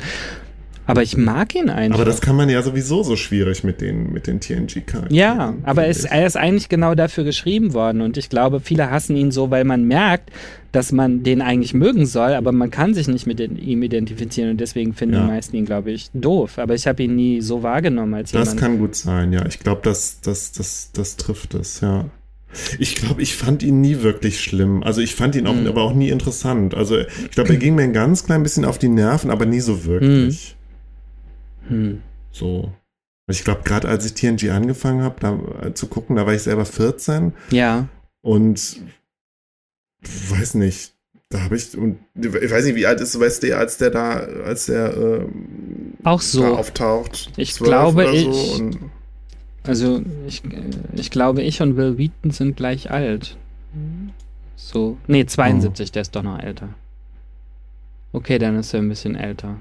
Obwohl wir haben sehr zeitversetzt gesehen, weil sie erst später synchronisiert wurden, aber. Ja, 13, 14 muss der so sein, denke ich auch. Oder 15 vielleicht schon. Ich weiß nicht, ab wann man der Sternflotte Hm, beitreten darf. Interessant, obwohl das war ja eigentlich genau die Zeit, wo ich selber gemerkt habe, hm, ich interessiere mich äh, irgendwie für gleichaltrige Jungs. Ja. So, so Was denn- wo ich so ein bisschen mein, wo das so anfing mit meinem inneren Coming Out. Ja, und fandest du ihn Hm. sexy? Hm, weiß nicht. Nee, irgendwie nicht. Ich, keine Ahnung. Die waren ja, also ich fand ja irgendwie auch, ich muss sagen, sexy oder irgendwie äh, attraktiv fand ich ja niemanden so wirklich. Hm, kennst du die Folge? TNG. Auch Kennst du die Folge Angel One? Sagt die dir gerade was? Ja, ich erinnere mich dumpf. Weil es ist eine der Folgen, die ich jetzt in Vorbereitung nochmal gesehen habe, weil da die Geschlechterverhältnisse umgekehrt sind. Also die landen auf so einem Planeten, wo die Frauen herrschen und die Männer sind kleiner und still und emotional und haben Ich nichts zu habe hab sagen. gerade noch mal überlegt, oh, ist das der diese furchtbare Folge, wo das, wo sie, wo die Aliens halt alle schwarz sind? Da gibt's doch auch so eine Folge, oder? Nein. Nee? Äh, also gibt bestimmt Muss so eine ich Folge. Nee, bei Angel One sind alles so, das ist so ein Planet, auf dem Frauen herrschen. Also es gibt so ein Matriarchat und so eine feudale Regierung sozusagen, so ein Frauenrat, dem, Ja. dem eine Frau vorsitzt und äh, vor 20 Jahren oder so ist da so ein, ähm, ein Schiff. Ist das die Folge, wo Wesley über den Zaun springt? Nein, das ist, das ist die? Edo-Folge. Die habe ich auch gesehen Ah, in okay. Vorbereitung. Ich bringe alles durcheinander. Das ist keine Wesley-Folge, sondern eine Folge, in der Riker nämlich mit dieser Frau was anfängt, natürlich. Also weil der, weil der runterbeamt und äh, ja, während, natürlich. während Diana und ähm, Wes, äh, Beverly die harte Arbeit machen und versuchen rauszufinden, wo die abgestürzten Föderationsangehörigen sind, die da eben vor 20 Jahren auf dem Planeten abgestürzt sind und ihre eigenen Vorstellungen von Gleichberechtigung mitbringen. Ähm, Mhm. äh, während sie die suchen, ist Riker damit beschäftigt, mit der äh, Führerin des Planeten zu schlafen. Und ähm, bevor die sich das erste Mal treffen, schickt, schickt sie ihm Klamotten, die er bitte anziehen soll. Und das ist irgendwie, das ist so ein legendäres Outfit, bei dem äh, ein Nippel frei liegt bei Riker. das war das sexieste, was Next Generation jemals hingekriegt hat. Und er zieht das an und Diana und Beverly machen sich voll lustig über ihn. Und er sagt, wieso? Das ist doch ganz normale Kleidung. Und das war der, einer der wenigen Momente, wo ich Riker wirklich mochte, weil er total also weißt du, das war das Gegenteil von Masculinity so fragile. Der hat das Ding einfach angezogen, so ein Hauch von blauer Seide oder so, bei der die Hälfte seiner Brust frei lag und ist dann zu ihr gegangen. Super witzig.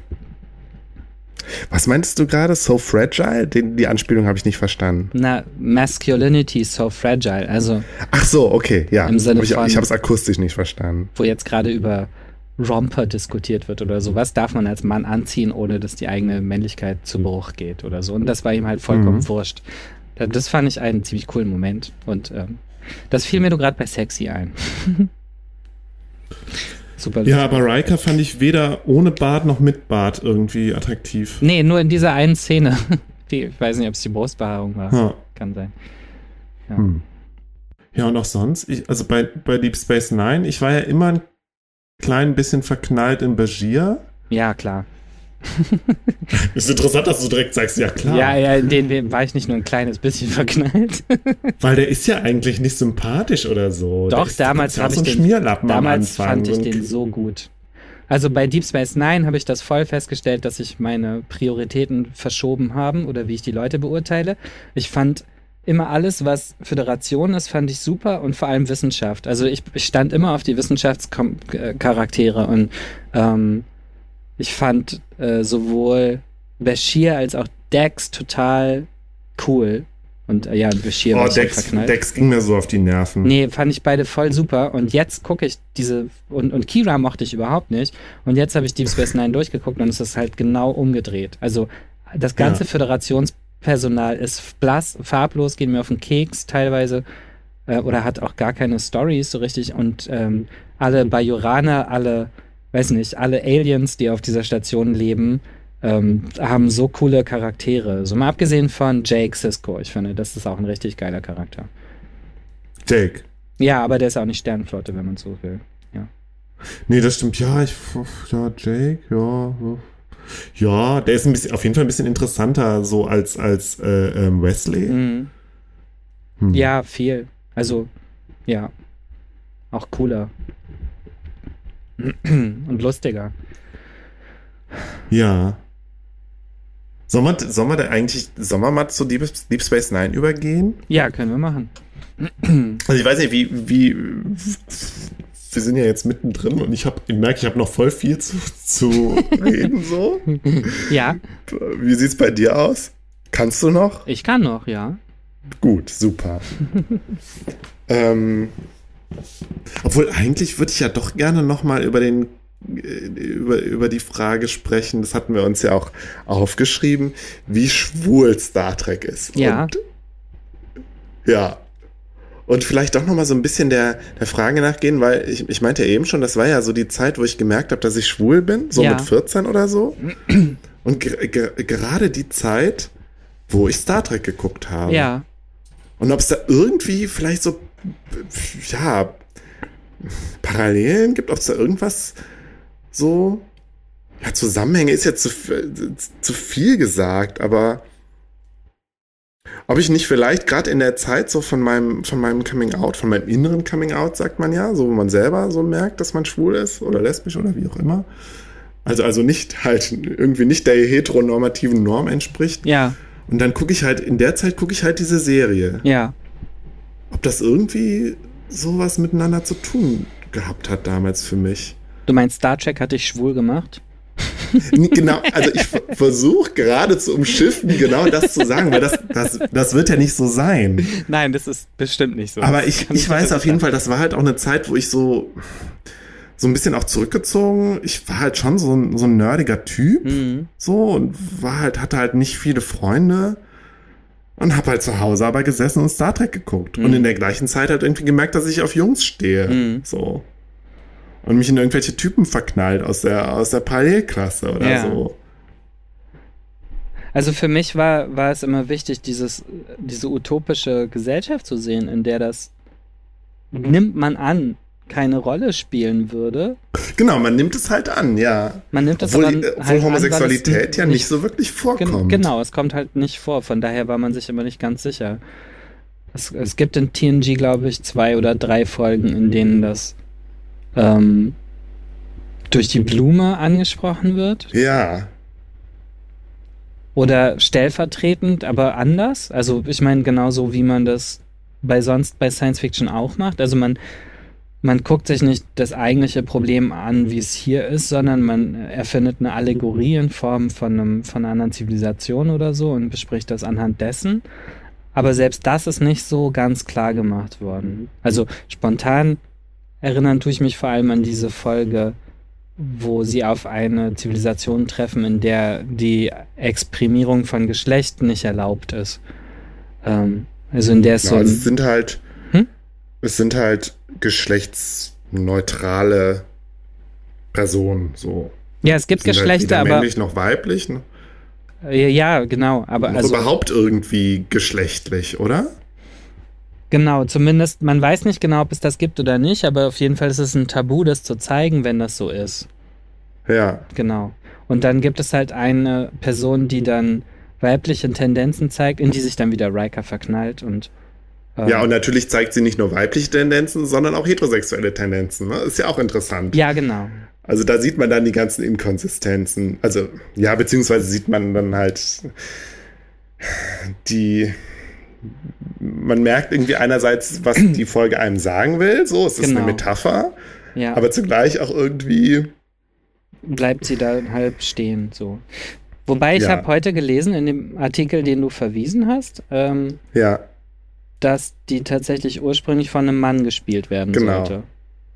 genau. Also, ja, das fand ich ganz faszinierend. das wäre interessant gewesen. das wäre sehr interessant gewesen. Also hätte trotzdem, wär, wäre trotzdem, also ein Mann hätte ein neutrales Wesen gespielt, das da, sich dann als Frau identifiziert hätte, sozusagen. Ich meine natürlich, die, die Frage, wie viele Geschlechter es gibt oder so, die wird niemals in Frage gestellt, außer in einer Enterprise-Folge oder so. Also zum Beispiel. ja, Star Trek ist furchtbar heteronormativ. Ja, also diese es ist so, Binarität Default sind alle hetero, heterosexuell und Und haben zwei es Geschlechter. ist auch alles, es ist auch alles cisgeschlechtlich. Es ist halt ja, Ja. irgendwie sehr langweilig und Außer bei den Trills. und- Also ich finde, ähm, ich finde die. das stimmt, die Trill, die die- Trills sind so ein bisschen Die fallen ja, Ja, sowieso, die fallen ja sowieso auf, dass sie dadurch, dass sie eine besonders lockere Sexualmoral zu haben scheinen. Also ist ja bei Jizia auf jeden Fall so und es scheint ja irgendwie bei allen Trills zu, so zu sein. Zumal sie auch noch als besonders gut aussehende Rasse äh, be beschrieben werden. ist das so? Entschuldigung, jetzt habe ich Rasse gesagt. Nicht schlimm. Ähm, ähm, ja, die scheinen irgendwie so die Bezirzer zu sein in der Föderation. Ist ganz lustig. Ich glaube, ich hätte einen Trill-Fetisch, wenn ich in der Föderation leben würde. Ähm, Tja, aber ich fand Jet- Jetsia ja so doof. ich, also, ich, Vielleicht, glaube ich, wenn ich heterosexuell wäre, dann fände ich sie, glaube ich, ziemlich hot, weil sie ja auch ziemlich gut aussehend Ja. ist. Aber ich habe mich immer an ihrer Frisur gestört. an der Frisur. Diese Frisur. Oh, kannst du dich noch an die Folge erinnern, als sie nach, als sie in, in, in die nahe Zukunft von jetzt zurückreisen? In, in die, dieses 2040 oder so? Mit diesen, Die, diese Deep Space Nine Folge. ja, genau, wo sie dann in diese, diese, ähm, Diese Arbeitslager. genau, diese Ghetto-Städte oder so, wo dann Ja, Menschen- ja. Da hat sie eine unglaublich schöne Frisur zum Beispiel. Da sieht sie so toll Muss ich aus. nochmal nachgucken. Hat sie so einen riesigen. Aber ich habe mich immer an ihrer Frisur gestört. Sie hat auch wechselnde Und- Frisuren. Also, Ja, aber ach, ja, aber immer so dieses streng nach. Ich meine, klar, das ist so, hier, wir sind hier irgendwie äh, Hm. Bei Militär. seriös aussehen, militärisch, ja, da muss man halt die Haare nach hinten. Bei Kira hat ja, Äh, also ich meine, die fängt ganz kurz an und zum Schluss hat die diese wallende Mähne, da hat es auch keinen gestört. Wie war das denn bei Kira? Ich glaube, im, im Piloten hatte sie noch so ein etwas länger, so kinnlang. Und das fand ich ziemlich, also sah ziemlich gut aus. Und dann später hat sie sie ja wieder, hat, also dann hat sie erstmal so ganz kurze Haare, Ja. das fand ich so Mitte. Und dann werden Und sie wie ist es langsam dann wieder länger. später? Ich weiß es gar nicht. Sie werden dann wieder länger und zum Schluss hat sie so eine Mhm. asymmetrische Figur, Frisur, die total geil aussieht. Kira. Okay, siehst du, kann ich mich gar nicht mehr dran so erinnern. schön. Jetzt sind wir bei Mode. Ja, ich wollte mit dir ja eigentlich noch über die, ähm, über die Männer in Röcken sprechen in der ersten. Oh, es ist so Start toll in der bei, ersten, bei äh, Encounter in TNG-Folge. Farpoint, ne? Die, die erste, Mhm. der, der Pilotfilm von TNG, wo die Männer alle in Röcken rumrennen, ja, finde ich total Ja, nee, cool. nicht alle. Also Nee, es gibt halt irgendwie so wollen. zweierlei Uniformen, aber die Uniformen sind halt Unisex. Genau, also so, es gibt halt diese normalen Hosenanzüge und dann gibt es halt noch diese, ja, was- das sind so, das sind so Röckchen irgendwie. na, also eigentlich so, so, wie jetzt diese überlangen T-Shirts oder so, die ja eigentlich auch mehr Mini-Röcke sind, Genau. wenn man es mal Genau, und die enden dann halt so überm Knie. Genau. Und das tragen dann sowohl Männer als auch Frauen. Genau. Das fand ich voll Und es ergibt cool. eigentlich überhaupt keinen Sinn, warum die damit rumlaufen. Also welchen praktischen Nutzen das dann halt auch hat im Gegensatz zu den, zu Na, den weil sie wollen. Overalls. Ich habe ich hab das verstanden als, es gibt diese zwei bis drei Standardeditionen der Uniform und du kannst anziehen, auf die Idee bin ich gar nicht gekommen. Ja, Und dann gibt's halt Männer, die dann lieber im Röckchen rumlaufen. Ist doch okay, 2400. das ist völlig, völlig okay, aber, Aber es es kommt ist dann, dann ja halt später nie nicht mehr aufgetaucht. Dann hat man später dann doch gemerkt, na, es ist doch ein bisschen zu trashig anscheinend. Voll schade, Also oder? irgendwas müssen sie sich ja dabei gedacht haben. Es gibt doch noch diese Gala-Uniform, mit der Picard dann irgendwann später rumläuft, die, Die sind, so, gehen ja auch so bis, die auch so ein Rock bis- ist bis und, zum und dann diese Oberschenkel. hotten Leggings darunter irgendwie. ja, Maggings, würde man heutzutage sagen. ja, krass, ne? Die fand ich auch super. Ich glaube, da gibt es auch irgendwo so einen Seitenhieb oder so einen Spruch drauf. Also gleichzeitig führt man das ein und dann muss Bestimmt man von es aber Q. auch wieder ad absurdum führen, dadurch, dass dann irgendjemand einen Spruch macht, wo man dann auch denkt, hey, das ist jetzt seit, das ist halt 400 Jahre in der Zukunft, da können wir doch vielleicht auch mal drüber hinwegsehen, dass die Männer jetzt Röcke tragen. Naja.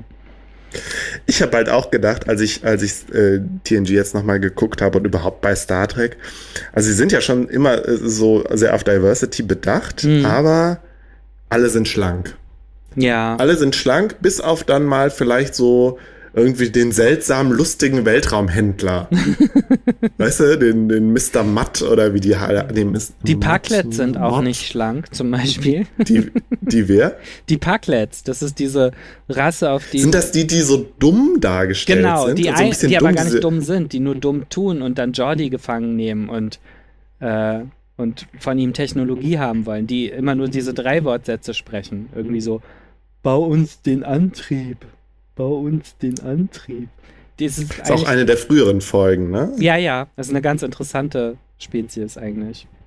Ah ja, nee, die habe ich nicht nochmal geguckt. Ja, Ja, Die, die sind dick. Und das wird auch kommentiert, dass sie dick sind. Das spielt irgendwie eine Rolle.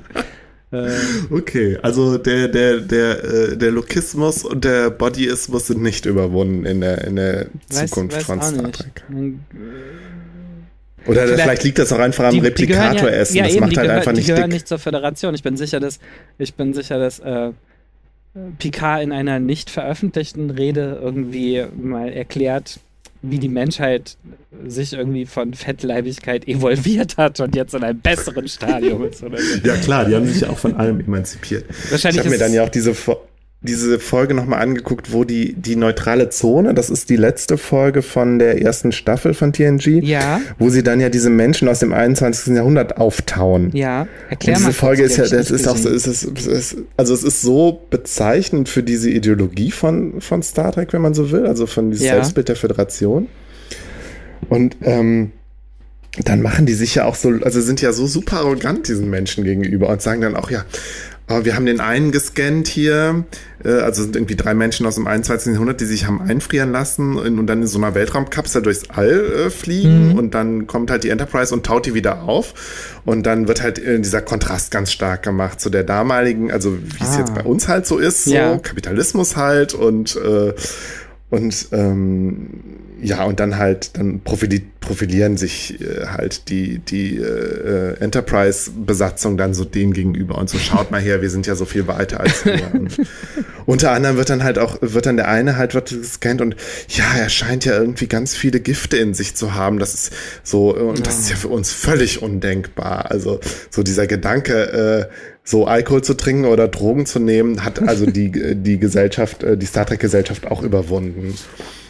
Ja. Fand ich auch interessant. Ich gucke mal gerade, ob ich da noch sonst was zu aufgeschrieben habe. Ähm, ja, diese, diese Angst vor genau. Alkohol finde ich auch wirklich lustig. Also. Genau, und dann wird halt auch nochmal diese Selbstdisziplin be betont, ja. äh, die, die, die die ja alle haben. Und da ist Picard ja irgendwie so der, wieder, wieder der Vorzeigetyp mhm. dafür. Und, da äh, und eine Sache fand ich auch lustig, dass eine, eine Frau ist dabei, also eine Frau und zwei Männer, und die hat ja den Beruf Hausfrau. Und das wird aber auch mit, mit Befremden irgendwie formuliert, dass, dass es damals halt Hausfrauen gab. Ich meine, ich meine, ich meine, wie, ich habe gerade überlegt, wie viele Leute leben auf der Erde der Zukunft? Das wissen wir nicht so genau, aber es sind bestimmt 5, 6 Milliarden, oder? Vielleicht sind es auch mehr. Ja, also ich glaube, ja, keine Ahnung. Es gab da ja diese also ich meine, eugenischen Kriege im, und so, ja, wo dann im, halt. Wann immer sie andere Planeten treffen, sind die Bevölkerungszahlen lächerlich klein, ist mir aufgefallen. Also es, das finde ich, ist wirklich so, ja, hier müssen 200.000 Kolonisten transportiert werden oder so. Und dann denke ich immer, 200.000? Die leben da seit 80 Jahren? Das müssen doch eigentlich Millionen sein mittlerweile. Das verstehe ich gar nicht. Das stimmt, ja. Das ist ganz komisch. Aber ich, also vielleicht ist es dann auf der Erde auch gar nicht so viele. Aber wenn ich davon ausgehe, dass da genauso viele Leute leben wie jetzt, so viele mehr, und, und die, die Föderation hat ja mehr Mitgliedsplaneten als nur die Erde. Ähm, und es muss halt niemand arbeiten, das wissen wir, weil ja der Kommunismus herrscht, weil es Replikatoren gibt. Ja, das, aber das wird ja nie gesagt. Also es wird ja nie gesagt, dass es Kommunismus ist. Nein, Kommunismus aber es muss ist, halt niemand ist, arbeiten. Das ist ja Kommunismus. Das stimmt. Das ist, also ich habe mal den Begriff gelesen, es ist eine Post-Scarcity Economy, also eine Post-Knappheitsgesellschaft. Ja. Es gibt halt alles. Durch die Replikatoren. Genau. So. Es kann halt alles hergestellt werden, was die Menschen brauchen. Das heißt, und deswegen müssen sie halt eigentlich nicht arbeiten, genau. um zu überleben. Mit anderen Worten, alle so, sind Hausfrau, bis auf die paar Streber und Spinner, die denken irgendwie, ich muss meinem Leben jetzt aber ganz besonderen Impact geben und deswegen gehe ich zur Sternenflotte. Ja, nein, Nils. Die sind doch, haben doch alle den inneren Antrieb, sich weiterzuentwickeln. Das und das heißt ja in erster Linie zu forschen. Das ist, als würde also, man, wenn man sagen, so wenn jetzt alle das bedingungslose Grundeinkommen kriegen, dann, dann sind morgen alle an den Universitäten und erforschen irgendwas. Ja, oder Künstler, das kommt auch noch in Frage. Oder Wein. Ja, es, genau, Wein es gibt bei Star Trek tauchen ja auch manchmal so Künstler genau. auf, so. Aber es stimmt, aber Künstler. sonst gibt es relativ wenig andere Lebensentwürfe. Dann ist da natürlich noch der Bruder von Picard, der mal auftaucht. Genau, der Weinbauer. Der irgendwie auch so gar nicht ins Bild passt, der ja da irgendwo auf der Erde in Frankreich seinen Wein, äh, Weinberg hat. Der ist ja auch nicht glücklich. ist nicht glücklich? Nee, die haben doch diese krassen Auseinandersetzungen irgendwie. Ich habe die Folge nicht nochmal gesehen, aber die das streiten stimmt, sich ja. total irgendwie, weil, weil Picard Fand eben dieser Arzi-Fazi-Typ ist, der abgehauen ist von zu Hause und sich nicht für das Kulturgut seiner Vorväter mhm. interessiert mhm. oder so. Weil er quasi der Sohn ist, der in die große Stadt gegangen ist. Mhm.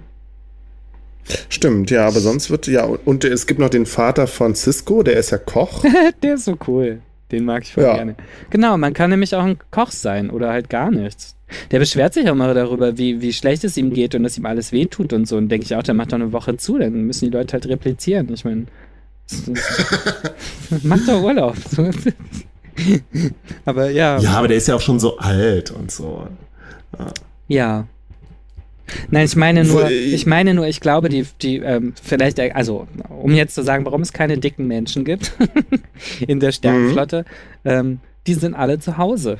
das ist diese kleine Auswahl von, Fan ah, jetzt verstehe ich, worauf du hinaus willst, und, ja. und äh, Leuten, die die ihrem Leben einen Sinn geben müssen, statt dass sie zu Hause einfach einen schönen Garten haben oder so, was ich jetzt vielleicht machen würde. Ähm, ja, die sind halt, die sind dann, das ist halt so ein kleiner Aus, ein kleines Subset sichtbar. von Menschen. Ja, genau. Na gut, das ist, bleibt, das bleibt eine Hypothese. ja, aber ganz ehrlich, das ist ja auch das, was, was ich, ich fand die Föderation als Utopie ja eigentlich immer faszinierend mhm. und halt aber auch immer so, und das stand ja auch in diesem einen Artikel, den ich dir da, den ich da auch ins Pad ge geschickt habe, irgendwie, warum ich Star Trek Kommunistin bin, von ja. dieser einen, wie hieß die nochmal? Ich gucke nochmal gerade nach. Von der Laura Meschede. Ja. Vom 11. Juli 2016 auf Zeit.de, warum ich Star Trek Kommunistin bin. Und sie, sie spricht ja so ein bisschen irgendwie für die Millennials und ähm, ja, macht eigentlich so deutlich, dass es eigentlich überhaupt, also rein, also dass, dass, dass sie es gar nicht versteht, warum es noch nicht so weit ist, wie bei, warum die Gesellschaft noch nicht so weit ist wie bei Star Trek. Mhm. Und irgendwie kann ich das nachvollziehen. Weil für mich war damals Star Trek diese Utopie, diese utopische Gesellschaft total äh, nachvollziehbar und völlig, also es war so selbstverständlich. Also ich habe hab auch ich konnte mich da so mit identifizieren und habe irgendwie gedacht, ja, eigentlich, warum ist es denn noch nicht längst so? Klar, dass wir keinen Warp-Antrieb haben und dass es vielleicht keine, äh, gar nicht so viele andere Spezies gibt im Weltall und so, aber so von der, vom Grundprinzip der Gesellschaft, ich fand das so überzeugend. Ich meine, sie haben halt den, den großen Vorteil der Energie zur Materie-Konversion. Das heißt, du kannst aus Energie direkt Materie erschaffen und deswegen kannst du alle Bedürfnisse erfüllen. Aber ich meine, Geht das denn jetzt? ja, aber das wird ja gar nicht so, also klar, wenn du natürlich wirklich das so, so analysierst, dann beruht die ganze Gesellschaft, also dass, dass die Föderation so toll ist, wie sie ist, beruht ja letztlich darauf, dass sie das halt, also, ne, wenn man jetzt marxistisch denkt, dass sie halt diesen, die einen Replikator haben. Genau. Aber selber machen sie ja immer viel mehr, ne, machen sie eher so ein nicht marxistisches Ding stark, dass sie halt sagen, ja, wir haben uns weiterentwickelt, also wir haben uns geistig weiterentwickelt. Ja, aber das ist Quatsch. Das Deswegen kann man ja nur, weil man so. die Grundbedürfnisse ständig erfüllt hat. Das sagt, das sagt dann der Marxist in dir. ja, wahrscheinlich. Erst kommt das Fressen, dann kommt die Moral. hm. Ja. Lass uns noch mal, lass uns noch mal, ähm, also ich, äh, ähm, noch mal zurück zur ersten Folge von TNG gehen, weil da taucht nämlich Q auf. Ja. Und Q ist auch mit einer meiner Lieblingsfiguren bei Star Trek ja. überhaupt. Q ist ein allmächtiges Wesen, er ist also eine Art Gottheit. Ja. Wird aber nie so wirklich als Gottheit, also er ist nie, nie irgendwie erhaben oder so. Er ist, er kann halt alles, ja, mhm. er kann mit einem schnipsen, also er schnipst halt immer so und dann passiert irgendwas. kann dann die, die, weiß ich nicht, die, die, es gibt doch eine Szene, wo er die äh, Enterprise ans Ende des Universums schnipst. Ja. Mit dem nächsten Schnipsen ist sie irgendwie so klein, dass sie an irgendeinem Weihnachtsbaum als Christbaumkugel hängt, oder? Stimmt. So? ja, ich Irgendwie glaube. Irgendwie so in der Art. Also er ist halt wirklich omnipotent und, aber er ist halt, ja, eigentlich ist er, tja, er ist ja nicht wirklich unsympathisch, aber er macht halt, was er will. Er ich, spielt halt seine Spielchen. Ich finde, er ist, er ist wie Loki oder so. Also er ist so ein, so ein göttlicher Narr oder, oder so ein. Ja, oder irgendwie vielleicht so, so, ein Streich. Mephisto, so eine Mephisto-Figur. Ja, genau. Aber er ist nur zu den Menschen so, ne? Also ich glaube, zu anderen Völkern ist er wirklich fies. Oder ja. Ja? Wird das mal klar? Ich weiß es gar nicht. Es gibt ja auch eigentlich. Also Geinen hasst ihn zum Beispiel, weil er, weil er irgendwas total Schlimmes gemacht Das wird aber nie, das, das wird, wird, aber nie, erklärt, ausgeführt. Nein, aber, aber nee. sie, sie äh, hasst ihn. Und ähm, es gibt auch später eine Folge, wo er seine Kräfte verliert. Also ich habe, ich weiß nicht, ob alle, ja. aber ich habe auf jeden Fall viele Q-Folgen jetzt nochmal gesehen, weil ich den Typen auch toll finde. Also der Charakter ist fantastisch. Also mhm der Schauspieler ist fantastisch und es ist ein lustiges Mittel, ein erzählerisches Mittel, jemanden da einzuführen, der irgendwie alles kann, weil, weil du dann die verrücktesten Geschichten machen kannst. Ähm, Genau, aber er sprengt natürlich auch so total den Rahmen. Ja, weil, Wahnsinn. Wenn man mal so überlegt, ja. er könnte halt wirklich mit einem Schnipsen die Probleme der Menschheit lösen. Ja, genau. Tut's aber nicht. Tut's aber nicht. Und warum tut er es nicht? Wo er doch eigentlich Picard total gerne mag. Ja. Es wird ja auch irgendwie deutlich. Er, er, er ärgert Picard halt ständig und die beiden haben ja auch so eine interessante Beziehung. Also Picard ja. hasst ihn, glaube ich, einfach nur. Ich glaube nicht, dass er ihn mag. Ja, obwohl ich die letzte, ich habe ja die letzte Folge ge geguckt, jetzt ja. nochmal, dieses uh, All Good Things. Und ah, da okay. ist es irgendwie versöhnlich zwischen den beiden. Okay. Aber vielleicht mussten die das dann Ja, und so ich meine, die klassische Szene ist ja zwischen den beiden in dieser einen Folge, wo Picard in der Ver Vergangenheit ist, wo die beiden zusammen im Bett liegen und Q ihm so liebevoll übers Ohr streichelt.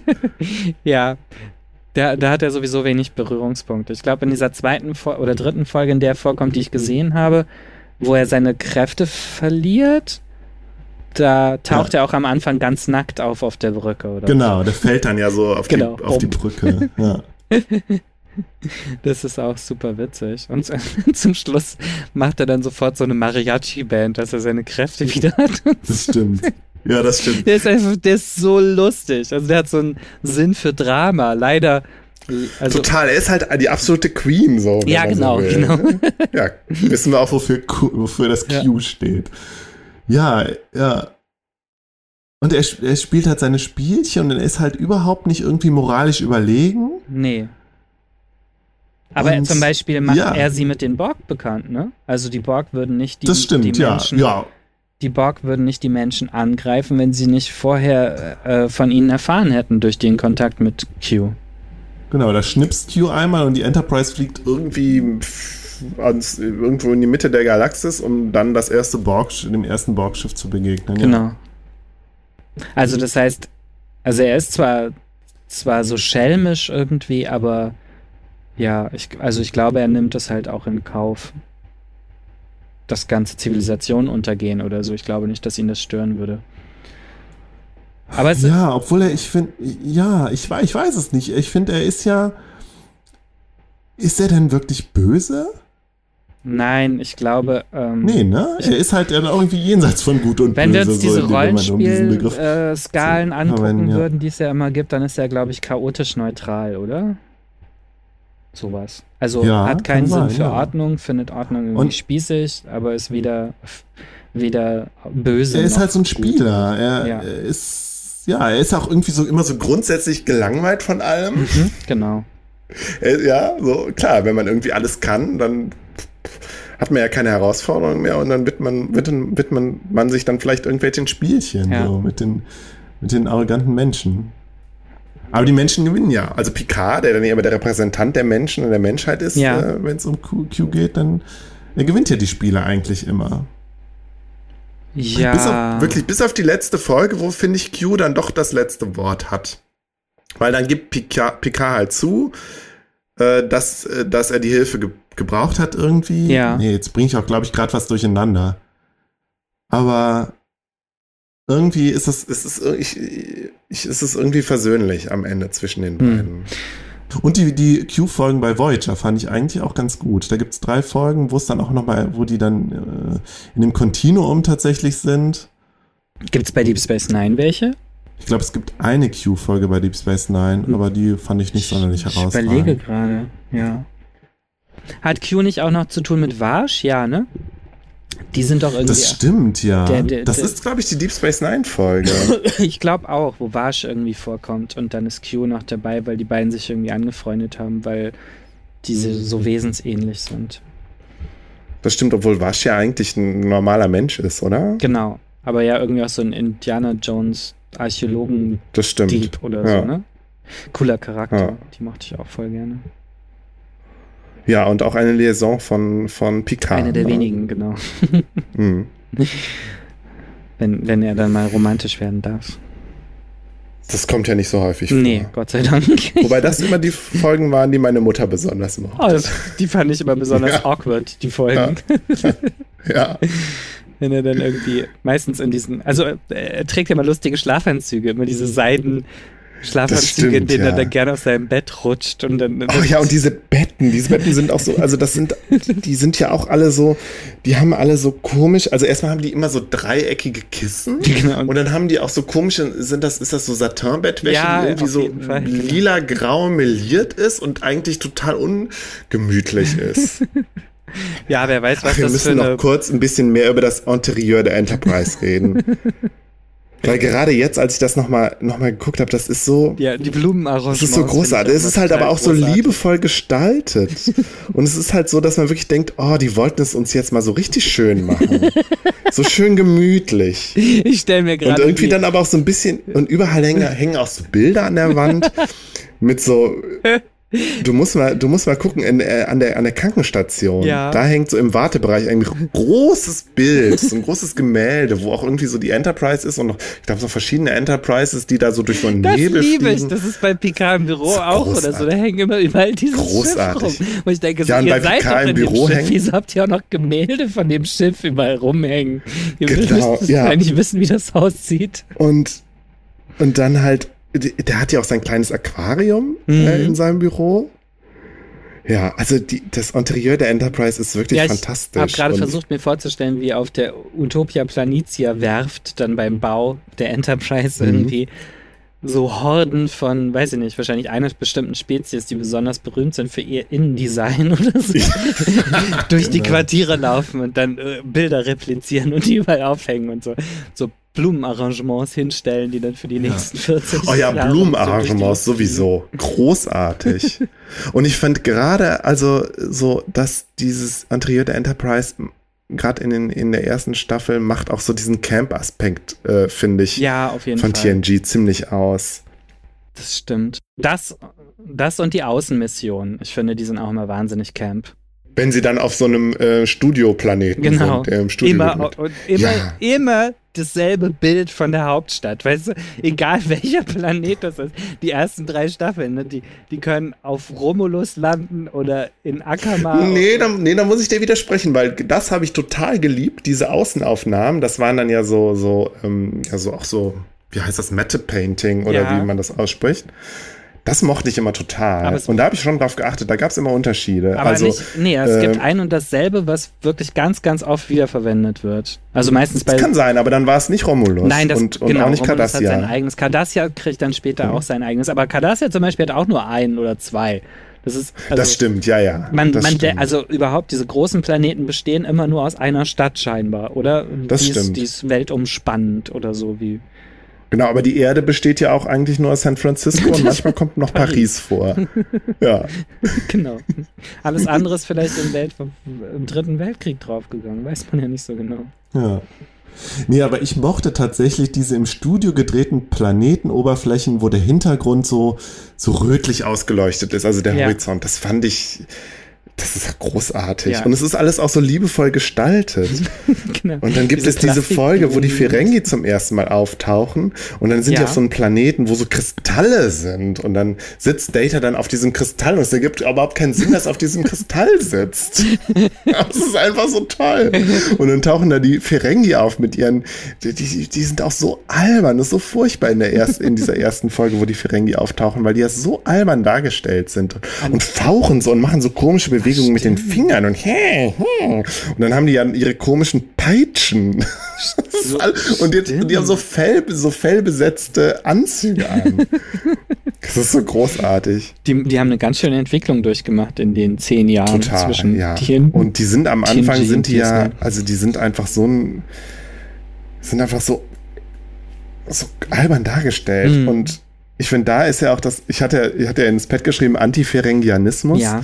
Das ist ja so eine der dunklen, der dunklen ähm, Aspekte. Flecke äh, der, der Föderation, dass die ja auf die Ferengi so, also so krass rassistisch sind den Ferengi gegenüber. Also es ist so unglaublich, wie die über die Ferengi reden. Ja, das finde ich so. auch. Und Vorsicht, sie beißen.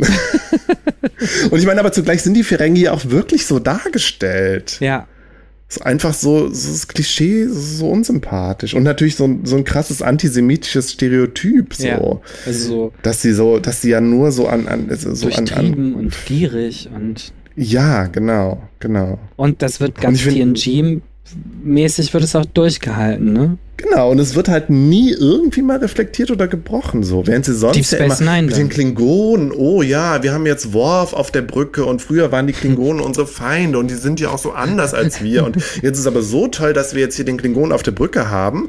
Also da haben sie ansch äh, anscheinend so ein Bewusstsein entwickelt, Mhm. aber bei den Ferengi, nee, auf die Ferengi wird einfach äh, her herabgeblickt und ja. Ich glaube, in vielen, vielerlei Hinsicht ist das, weil die Ferengi genau das sind, wovon die Föderation quasi, also was die Föderation darstellt, wovon man wegkommen möchte oder so. genau, Also, genau, also irgendwie den, ja. Die sind Ja. halt die Menschen des 21. Jahrhunderts, die Ferengi. ja, wobei, also es gibt ja später diese, diese eine Folge, in der ähm, Quark dann erklärt, wo ist das denn? Da gibt es eine Folge, wo er, glaube ich, Cisco genau darauf anspricht. Also da, da stranden die beiden, glaube ich, zusammen. Und äh, Das stimmt, ist, genau. Das ist die erste Folge, wo das Dominion auftaucht, ja. Das kann sein, genau. Und Quark ist ja immer so wehleidig und das geht Cisco total auf den Keks und dann sagt Cisco irgendwas auch so krass rassistisches eigentlich zu ihm und dann explodiert Quark irgendwie und ihm, ihm platzt sozusagen die Hutschnur und dann äh, dreht er das Ganze rum und dann sagt er irgendwie, ähm, dass er überhaupt nicht einsieht, dass er, dass die Ferengis immer so scheiße behandelt werden von Menschen, weil wenn man sich die Geschichte der Menschen anguckt, sind die viel, viel schlimmer. Ja, weil, ich erinnere mich. Ja. weil es niemals, es gab niemals Kriege auf Ferengina, es wurden schon ganz es gab viele Regeln kein, keine Genozide, ja. läuft und kein so. Atomkrieg. Und ähm, es ist auch überhaupt keine expansive Macht. Also die Ferengi sind keine Expansionisten. Die sind, die, die haben ihr Hauptsystem und ansonsten machen die einfach Commerce. Die machen Handel mit allen möglichen Ja. Rassen, shady oder nicht shady. Da, da ja, obwohl sie ja bei TNG ja wirklich noch eher so Piraten sind, ne? Da haben, sind sie ja schon irgendwie expansiv. ja, stimmt. Bei TNG sind sie Piraten. Wahrscheinlich gibt es auch Piraten, weiß ich nicht genau. Also, das aber, wird ja nie erklärt. aber so weit liegt das zeitlich ja nicht auseinander, theoretisch. Und Mhm. Und letzten Endes finde ich, dass kommt es, also Quark als, ich meine, das ist natürlich auch die Wiederherstellung der Ehre der Ferengi in Deep Space Nine, das ist da ganz offensiv betrieben worden, aber Ja, ähm, ich finde, da, da wird oft erklärt, dass Handel manchmal die sinnvollere Form der Diplomatie ist oder dass man manche Leute halt nur überzeugen kann, indem man ihnen was gibt, was sie haben möchten oder so. Und, ähm, und da kommen die auch ein bisschen aus diesem Bauernschleue und Bauerntheater-Komik raus und, und werden auf jeden Fall große Persönlichkeiten und so. Ohne dass Obwohl sie sie ja immer, Hm? immer noch den Comic Relief irgendwie da den haben sie immer, das stimmt. Den Haben sie den immer, haben sie- aber ich aber- mochte die Ferengi-Folgen bei Deep Space Nine gerne. Am Anfang lacht man sehr über sie, am Ende, finde ich, lacht man sehr mit ihnen. Das stimmt, ja. Ja. ja. Ich mochte auch, wie Ferengi nah dargestellt Oh, wurde. Das so war alles schön. schon so da hinziehen. gut aus. wirklich? Es regnet Diese- doch die ganze Zeit. Ja, aber es ist bestimmt warm. Also es ist bestimmt so warmer, platschender Regen und so mannshohe Pilze. Ist doch bestimmt voll cool. Außerdem, Ja, ja. wer weiß, ob die, ob die Umwelt von auf Ferengina nicht total äh, unter dem Kapitalismus leidet, der da herrscht. Man weiß es nicht. Weiß ich auch nicht so genau. Hm. Vielleicht kostet es ja da was, die Umweltressourcen zu verbrauchen, anders als bei uns. Keine Vielleicht Ahnung. gibt es da, na, Steuern sicherlich nicht, aber Hm. vielleicht muss man da bezahlen, wenn man irgendwas dreckig oder kaputt macht. Hm. So genau weiß ich es nicht. Ferengina ist nur sehr in, in Umrissen entwickelt. Ja, das stimmt. Ja, sollen wir denn jetzt endlich mal zu Deep Space Nine kommen und noch ein bisschen über Deep Space Nine reden? Ja, gerne. Ja, die ersten beiden Staffeln dümpeln so vor sich hin Ja, und ähm, es gibt halt, es gibt halt die Bajoraner, die ich immer total langweilig fand mit ihrer Religion. die mag war ich ja auch jetzt so zum Beispiel bisschen- auch voll gerne, im Gegensatz zu früher. Hm? Ähm, und da war ja, das war ja so diese große Neuerung, dass Star Trek auf einmal sich mit Religion auseinandersetzt. Ja. Äh, wo Religion ja auch so eines der Dinge waren, die die Föderationszivilisation hinter sich gelassen hat. Ja, Religion Ähm. und Esoterik finde ich auch. Also so die ganze Prophetengeschichte und so. Also Ja. es ist ja nicht nur Religion, sondern es ist ja Magie fast. Ja, ja, es ist halt irgendwie, ja, ja, es ist halt irgendwie Religion. Was wäre, wenn tatsächlich mh, die, die übersinnlichen Wesen und Gottheiten, an die man glaubt, tatsächlich existieren? Ja. So. Ja, und aber ich fand das mit den, also ich, ich fand, die haben das später, die haben da gut den, den, den Bogen gekriegt, so. Ja. Mit den, mit den, ähm, mit den Propheten auch. Und eine meiner Lieblingsfolgen bei Deep Space Nine war tatsächlich die, wo die Dominion-Folge, äh, die Dominion-Flotte durch das Wurmloch fliegt und dann kommt, kommt Cisco zu den Propheten und spricht mit Ja. denen und dann äh, machen die Propheten noch einfach Schnipp und die ganze Flotte verschwindet. ja, total Und ich finde, in dem Moment hat die, hat Deep Space Nine für mich so einen so einen Sinn ergeben und alle Handlungsfäden, die auch vorher so, so irgendwie so vor sich hin waberten, sind auf einmal irgendwie so zusammengeknotet worden. Dadurch, dass auf einmal Ja. dieser ganze, dieses Propheten-Thema so mit dem Dominion-Thema so zusammenfiel. Ja, Und dann ja auch später noch. Später noch, wenn es dann ja auch nochmal wirklich um Bajor geht, wo Bajor dann vom Dominion geschützt werden soll und mit diesen Paargeistern. Das, das war ja total trashig eigentlich. eigentlich Die ist das bösen total Geister gegen trashig, die das guten stimmt. Geister. Diese Pareif und ähm, wenn dann Gul Dukat irgendwie wiederkommt oder wiedergeboren wird als oder oder Ja, er hat sich ja erstmal die Stirnwülste wegoperieren lassen, um als Bajoraner durchzugehen. Ja. Und dann bändet Stimmt. er ja mit Kai Winn an. Das ist übrigens so großartig, dass diese beiden Fieslinge da so zusammenfinden. stimmt, stimmt, stimmt. Ja. Da, sie, da, sieht er aus wie ein Bajoraner, genau. Und ja. äh, oh mein Gott, ja, das ist, das ist so absurd und gleichzeitig so großartig. Wo man dann fast auf ihrer Seite ist, wie sie dann erkennt, dass sie irgendwie seit Monaten mit Gul Dukat schläft. Ja, ja, und so wie, so wie Kai, Kai Winn, das hatte ich auch bei Twitter geschrieben, fand ich eine der, mit einer der interessantesten Fieslinge, eine interessantesten Villains, weil sie, sie ist halt total die Macht, machtbesessene und, und ähm, rücksichtslose Figur, so. Aber gerade in den letzten Folgen sieht man dann auch, wie erbärmlich sie, das eigentlich ist, so mit ihr, weil Total. sie eigentlich schon, sie, sie glaubt, sie ist ja wirklich auch irgendwie gläubig und ist, glaubt daran und ja, ich muss das, also ich habe ich habe tatsächlich ja Deep Space, die letzten Staffeln von Deep Space Nine lange nicht mehr gesehen. Ja. Teil, teilweise auch wirklich gar nicht mehr seit der Ausstrahlung. Ich habe mich da irgendwie so ein bisschen vorgescheut, weil ich gedacht habe, ja, vielleicht verliert das dann so an, an, an nee. Glanz. Verliert es nicht. Nee. Im Gegenteil, es ist im Moment so hoch, hochaktuell. Also du kannst das gucken und ah. du siehst irgendwie, den Aufstieg von Trump und so. Das, du kannst da so krasse Parallelen ziehen. Das ist erstaunlich. Das ist wirklich erstaunlich. Ja. Also, ähm, also Demagogie, Propaganda, Lügen, Täuschen, dann diese also ganze also das, das gewaltvolle genau Vergangenheit des bajoranischen ne? Volkes und so ne, bei TNG war ja, war ja irgendwie immer völlig klar, die Föderation ist moralisch auf der richtigen Seite. Sowas wie P Politik im Sinne von, äh, ja, eine Auseinandersetzung von, von äh, Parteien mit unterschiedlichen Interessen so. Ja. Gab's da ja eigentlich nicht, weil immer klar war, dass Picard und die Föderation letztlich im Recht sind und immer die weise Entscheidung treffen und so. Naja, und bei Deep Space Nine ist jetzt.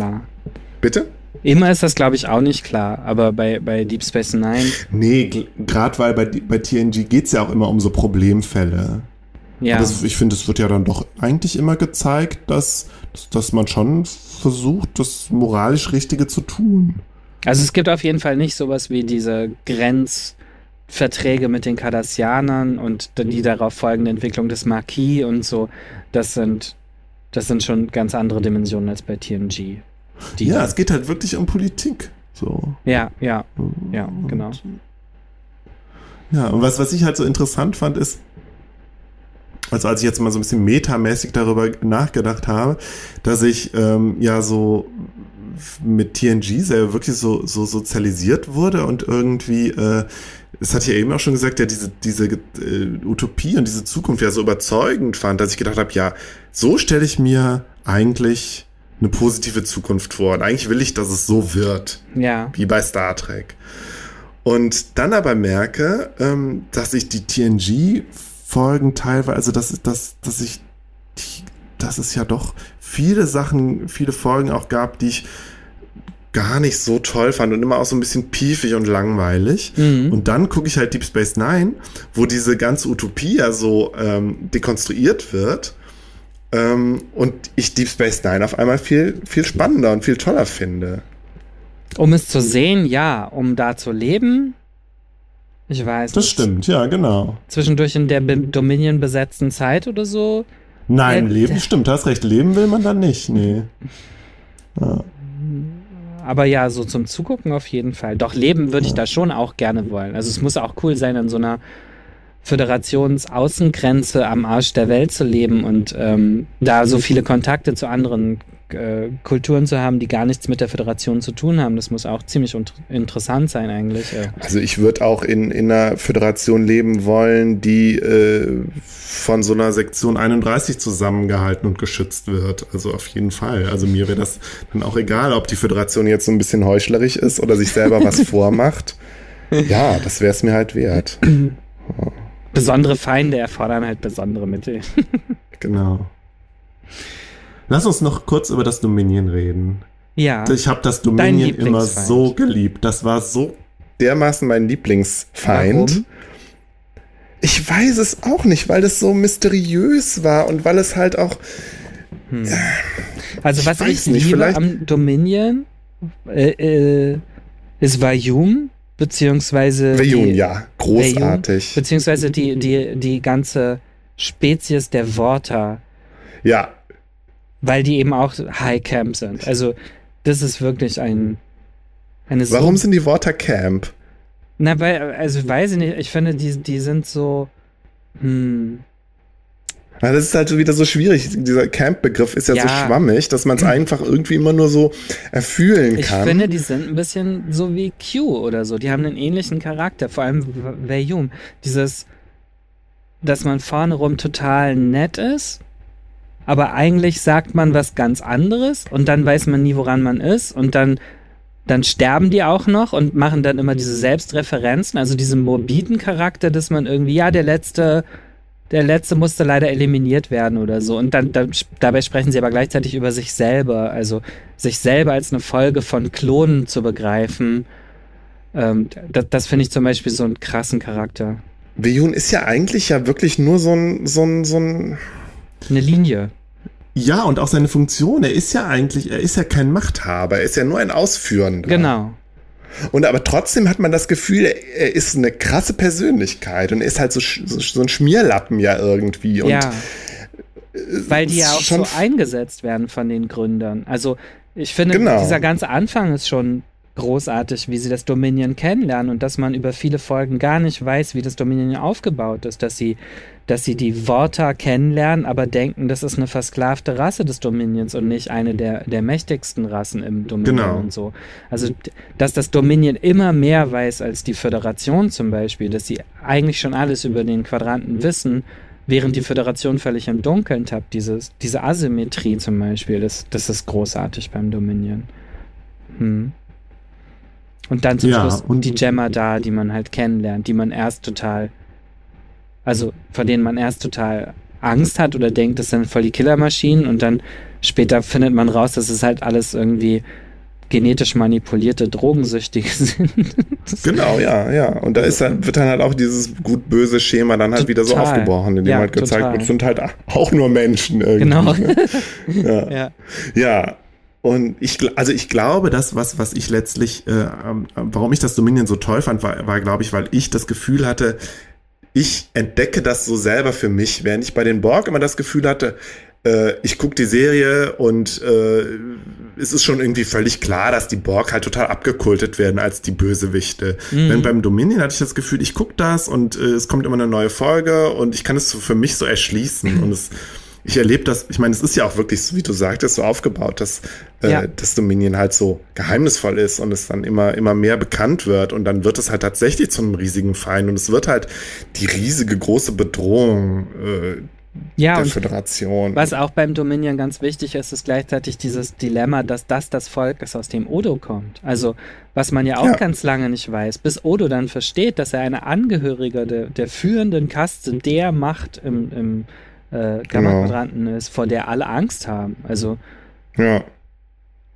Ja, und ich mochte, ich mochte diese, diese Gründungserzählung des Dominions.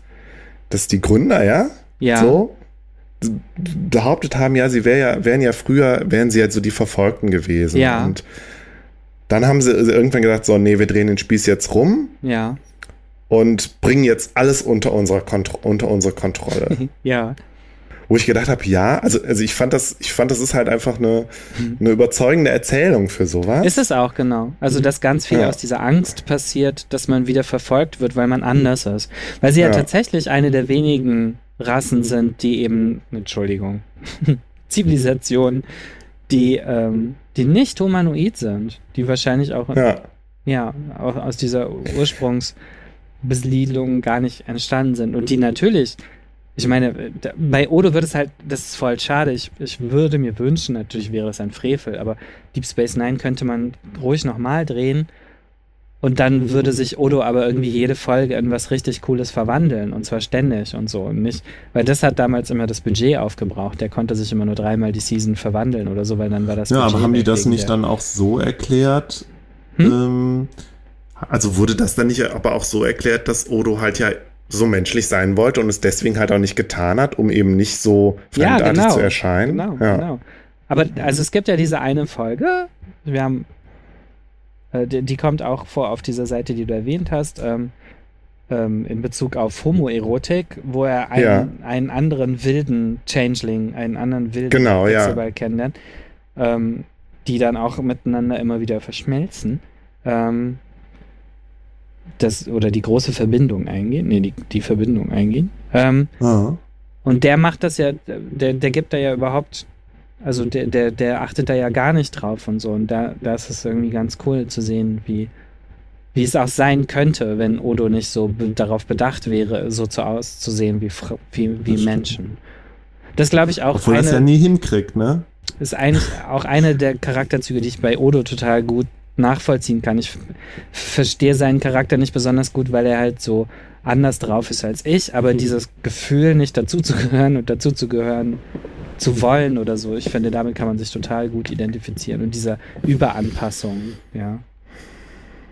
Ja, ich finde, ich konnte mich nie so mit Odo identifizieren. Ich fand ihn immer, immer unnahbar und irgendwie auch, ja, so. Aber in seiner Angst finde, zum äh, Beispiel Kira zu gestehen, dass er sie liebt, ich finde, das ist Ja, das ja, ist so eine- das stimmt. Diese, das, diese Angst davor, dass man abgelehnt wird, weil man, wer, weil, weil man gar Ja. nicht dazugehört oder gar nicht betrachtet wird als potenziell Partner oder so, das, das finde ich so. ja, vollkommen. Obwohl ich das erst im, im Nachhinein und jetzt beim, ja. Beim Wieder, äh, bei der, bei der Wiedersichtung von einigen Folgen ja. Jetzt habe ich doch auch mal wieder das Wort Sichtung eingebracht. Ähm, also beim Wiedergucken von einigen Folgen erst so bemerkt habe. Ich glaube, damals war mir das, fand ich das eher so ein bisschen, hab ich dachte, ach ja, so eine heterosexuelle Liebesgeschichte, nerv, nerv. Ja, Und ähm, dass ich mich da doch so ein bisschen mit identifizieren konnte, habe ich jetzt erst beim, beim, beim, bei der Wiedersichtung nach, äh, so nachvollziehen können. ja, also in. In dieser Zurückweisung und da, darin, dass er äh, Quark merkt das zum Beispiel auch relativ schnell und sagt ihm das einmal ganz früh auf den Kopf zu und da Ja, Quark checkt ja auf. sowieso alles. Hm? Quark checkt doch sowieso alles. Ja, Quark checkt alles, das ist wahr. Und Ja. die beiden sind ja sowieso ganz dicke Freunde, auch wenn sie es nicht zugeben wird. Ähm, Kira merkt es halt gar nicht so. Nee. Ja, wie waren wir Ähm, jetzt darauf gekommen? Achso, Dominion. Wir waren beim Dominion. Founder. Ja, ähm, Mhm. ne, was ich noch eben sagen wollte zu dieser Gründungserzählung der Gründer, äh, war, dass ich, dass es ja eigentlich gar nicht so viel Sinn ergibt, dass sie immer die Verfolgten waren, weil ich meine, es wird ja in, in ganz Deep Space Nine immer auch da deutlich gemacht, wie überlegen die, die diese, diese Gründer halt sind oder Wechselbälger, wie sie immer genannt werden, weil die sich ja in alles Mögliche verwandeln können. Also eigentlich ergibt das überhaupt nicht, gar nicht so viel Sinn, dass sie die Verfolgten immer waren Mhm. wo sie doch allein aufgrund ihrer, ihrer Fähigkeiten ja eigentlich überlegen sind. Ja, Also ist ja, das, das ich- ist das Einzige, meine, was das- mich da so ein bisschen dran gestört hat. Ja, aber es ist ja auch schon 10.000 Jahre her. Ich meine, das Dominion gibt es Ja. ja schon seit 10.000 Jahren. Also wer weiß, Das inwiefern das der ja Gründungsmythos überhaupt stimmt. Ja. Und ähm, wer weiß, wie die vor 10.000 Jahren drauf waren. Ich meine, vielleicht haben die wirklich Ja. nur in so einer Suppe gelebt und dann ist immer jemand vorbeigekommen und hat da reingeschossen mit dem Face. Ja. Und irgendwann fühlt man sich dann genervt sein, oder so. ja. Ich meine, ja. und, und die Vorstellung ist schon naheliegend, dass, dass Menschen oder Humanoide Angst haben vor einer Spezies, die ihre Form annehmen kann, aber sie nicht ist. Ich meine, das ist dieses Das klassische stimmt, ja. Body Snatcher-Ding, ne? So, ja. So eine Paranoia, ja. ja. Das finde ich schon nachvollziehbar. Was ich eher immer nicht verstanden habe, ist, dass sie die, weiß nicht, wie, man, es war ihm immer nicht so klar, wie gut sie das jetzt können oder nicht so. Dass Odo nie versucht hat, genau wie ein Mensch auszusehen, obwohl manche von den Formwandlern das machen und manche machen es dann wieder Ja. nicht zum Beispiel. Das, das Mir ist ich irgendwann- verstanden. Bei einer Wiedersichtung ist mir der Gedanke gekommen, Odo will ja gar nicht aussehen wie ein Mensch, sondern er will aussehen wie ein Majoraner. Deswegen hat er auch diese Nase, diese gerade Nase. Stimmt. Aber er kriegt es halt auch nicht genau hin. Oder? Ja, aber das finde ich halt albern. Ja. Ich meine, der kriegt Vögel ist- natürlich hin ist mit Federn und albern. allem drum und dran, aber sagt dann Sachen wie, ich habe Probleme mit Nasen. So, ja. eine Nase Und im Nachhinein habe ich dann halt auch gedacht, ja gut, vielleicht, vielleicht hat er es am Anfang nicht so gut hingekriegt, hat sich dann aber dazu entschlossen, so zu bleiben, um halt irgendwie, Ja, ich glaube, das ist so Uncanny Valley-mäßig, oder? Ja. Wenn der das ganz genau hinkriegen würde, dann würdest du doch das, das fände man doch total gruselig, wenn man als Mensch wüsste, dass er einen, einen eigentlich perfekt kopieren könnte. So. Und Ja. deswegen denke ich, bleibt er immer unter dem Radar und sagt sowas wie, ich kann keine Nasen. In Wirklichkeit könnte es er kann das. sein, ja, es kann Ja. sein, ja. So würde ich das jedenfalls an seiner Stelle machen, dass Ja. sich niemand von mir bedroht fühlt. Ja. ja. hm. ähm, was ich ja, an dem. Sonst noch, was, sonst, noch, sonst noch was zu Deep Space Nine? Ja, ich, ich mag die Cardassianer noch viel lieber als das Dominion. Und vor allem diese unglaubliche Entwicklung des Cardassianischen Reiches, irgendwie, wie es in, in dieser unheiligen Allianz mit dem Dominion dann versucht, den, den Alpha-Quadranten an sich zu reißen. Ähm, und vor allem, ähm, nachdem Dings dann weg ist, äh, ähm, nachdem Gul Dukat dann weg ist, dieser Nachfolger von ihm, ich habe den Namen Damar, schon ja. ja, genau. Also den als Stadthalter, der dann zu, zu, zunehmend irgendwie dem, äh, diesem Getränk verfällt und, und, und, nur noch säuft und irgendwie. Das ist so cool, dabei zuzugucken. ja, wo, wo Damar ja eigentlich am Anfang wirklich auch nur so eine, eine Nebenfigur war, so genau, ein Statist. Also und dass sie den dann auch genommen haben ja. und den wirklich dann zum Nachfolger von Ducat machen. Ja der ja auch eine ganz eigene tragische Geschichte bekommt. Genau. Das fand ich auch super. Und du hast natürlich vollkommen recht, die, die, die Cardassianer sind eigentlich die interessanteren Gegner. Ja. Ähm, nur ähm, sie sind halt realistischer. Das Dominion ist halt wirklich ja das überlegene, auch, auch fantastische Imperium, so wenn ja. du so willst.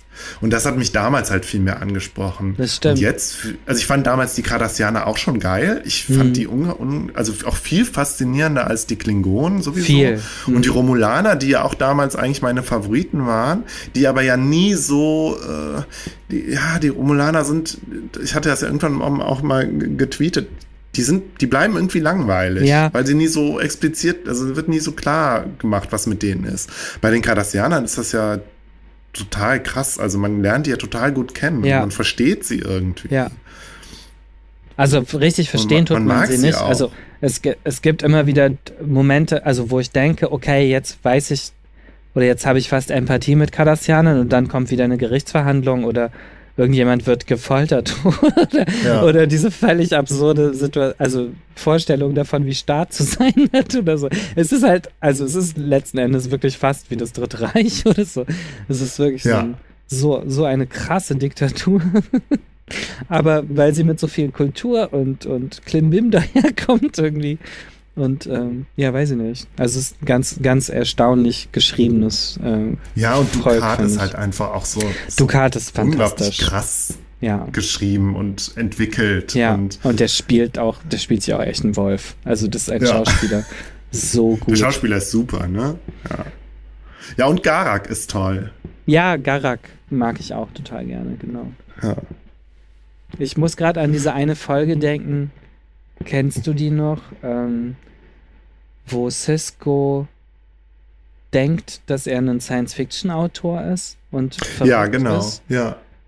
Wo man so die, völlig auch völlig rausfällt. Die, die fällt total raus, genau. Ja. Das, das ist eine, eine dieser Folgen, die, die wirklich komplett anders sind, ähm, die ich auch wahnsinnig liebe. Und vor allem, weil es da ganz lange dauert, bis man die einzelnen Charaktere wirklich zuordnen kann. Also bis man genau, ja. bis man versteht, wer wen eigentlich spielt auf Deep Space Nine, weil die ja. ganze Schmink runter ist oder so. Genau. Aber bei Ducat zum Beispiel sieht man das halt sofort, wer er ist. Das Gesicht sieht man dann ja später auch, wenn er bei Jorane ist, aber das ist das erste ja. Mal, wo man ihn ohne die ganze Schminke sieht. Und ich finde, der, der hat halt, also es gibt viele Charaktere, bei denen die Schminke viel von dem Ausdruck verschwinden lässt. Das ist bei ihm ja. halt überhaupt nicht der Fall. Der, der spielt irgendwie. Hm Ähnlich wie Wei Yun, der ja in mehreren Rollen in Star Trek mitspielt. Ja, der spielt ja auch den, den Brunt, den Ferengi, und der genau. spielt ja bei Enterprise auch noch einen Andorianer. Genau, diesen ganz berühmten Andorianer, der immer wieder Schran oder so, genau. Shran oder so heißt er, ja. Und ähm, ja, der spielt auch ganz großartig. Ja. Ich glaube, der spielt sogar noch eine vierte Rolle, aber ich weiß gerade nicht. Das kann sehr gut welche. sein, ja. Bestimmt ja. bei TNG, bestimmt bei TNG spielt er Das stimmt, es kann sein, dass er da auch schon mitspielt, ja. ja. Mhm. Ja. Ich habe es so geliebt bei, bei äh, Deep Space Nine, diese, diese Handlungsbögen, diese übergreifenden, ja. diese übergreifende Erzählung. Das war damals ja auch wirklich noch ungewöhnlich. Das war super ungewöhnlich. Ich kann mich auch gar nicht mehr erinnern, wie ich die gesehen habe, weil die, die kann es dann ja auch eine Zeit lang nur einmal wöchentlich gegeben haben, ne? Dann, ja. Das muss so zur Zeit von Deep Space, äh, Quatsch, von Akte X und so, in, in die Zeit fällt das ungefähr. Deep Space Nine lief ja, ich habe es auch aufgeschrieben, bis 2000. Also das, das muss ja unglaublich lang gelaufen sein. Und es kam ja auch irgendwie nicht zum Ende. Also es war ja irgendwie in der fünften Staffel hat sich ja schon äh, dieser, dieses, dieser Krieg mit dem Dominion angekündigt oder war schon so mitten bei, aber dann kamen ja noch zwei Staffeln. Das dauert ja ewig. Und Ja. dann wurde ja Cardassia erobert und dann kamen ja noch diese Breen dazu, diese Stimmt. seltsamen äh, Wesen, die nie wirklich auf. Also die haben sie dann aus dem Hut gezaubert. Ich fand, es hat trotzdem alles gepasst. Und dieser Krieg, der dann ja wirklich so, das, das war ja so, so krass. Und die Föderation war ja wirklich am Ende. Ja. Und das, ja. Und am Ende dann noch äh, diese, diese völlig absurde Besetzung von Bajor und Ja. also äh, da wird es am wirklich, also da, da, ich finde da, wenn die nicht alle so gute Schauspieler wären, was sie einfach sind Mhm. bei Deep Space Nine, ähm, wovon die Serie auch wahnsinnig profitiert, ähm, Ja. dann würde die letzte Staffel so in die Lächerlichkeit abgleiten eigentlich. Das, das kann man sich eigentlich nicht mehr angucken. Diese Feuerhöhlen und die Beschwörung der Parades. Das ist so und geil, ja. Das, ist, das geht so Ja. ab, das ist so jenseits von allem. Aber es funktioniert halt, weil man, Aber es weil funktioniert, es, ja. es ist ja fünf Staffeln lang vorbereitet worden. Genau, Also genau. zumindest hat man im Nachhinein das Gefühl, Ja, dass alles Sinn ergibt. das, genau, genau, das stimmt. Das ist eine der wenigen Serien, die so perfekt abgeschlossen wurden, ja. Ja, ich hatte das ja, ähm, ich hatte das ja bei Harry Potter das Gefühl. Also bei mir, ich hatte ja sowieso so Phasen in meinem Leben. So, zuerst war es irgendwie Star Trek und Mhm. Ja. nachdem Star Trek dann vorbei war, ging es dann ziemlich schnell los mit Harry Potter bei Ah. mir, dass ich dann Harry Potter gelesen habe und da irgendwie das so mein mein äh, Ding war, was ich so, was mich so popkulturell fasziniert hat und Ja. hat und da äh, habe ich dann ja beim letzten Harry Potter Band tatsächlich gedacht, die hat das so gut hingekriegt wie damals bei Deep Space Nine. Ah, okay. Ich habe Also auch so alle, alle. Fäden zusammen und da noch mal so was ja. Tolles draus gemacht, so. Und das so alles Sinn ergibt. Was bestimmt auch nicht einfach ist, ähm, weil sie das ja wahrscheinlich erst beim Schreiben sich überlegt hat. Ich meine, so eine Serie haben die ja eigentlich auch von Staffel zu Staffel produziert, ne? Da muss man echt Ja, gut sein, dass man drei Staffeln vorher schon irgendwas anlegt, was dann später Ja. zu Ende geführt werden kann oder so. ja, bei Akte X ist es ja völlig missglückt. Ja, das stimmt. Da war ich dann ja auch enttäuscht. Vielleicht war es auch so ein bisschen der Kontrast zu Akte X, äh, dass, dass ich von Deep Space Nine dann so begeistert war, dass das, Ja. das so gut, so rund war.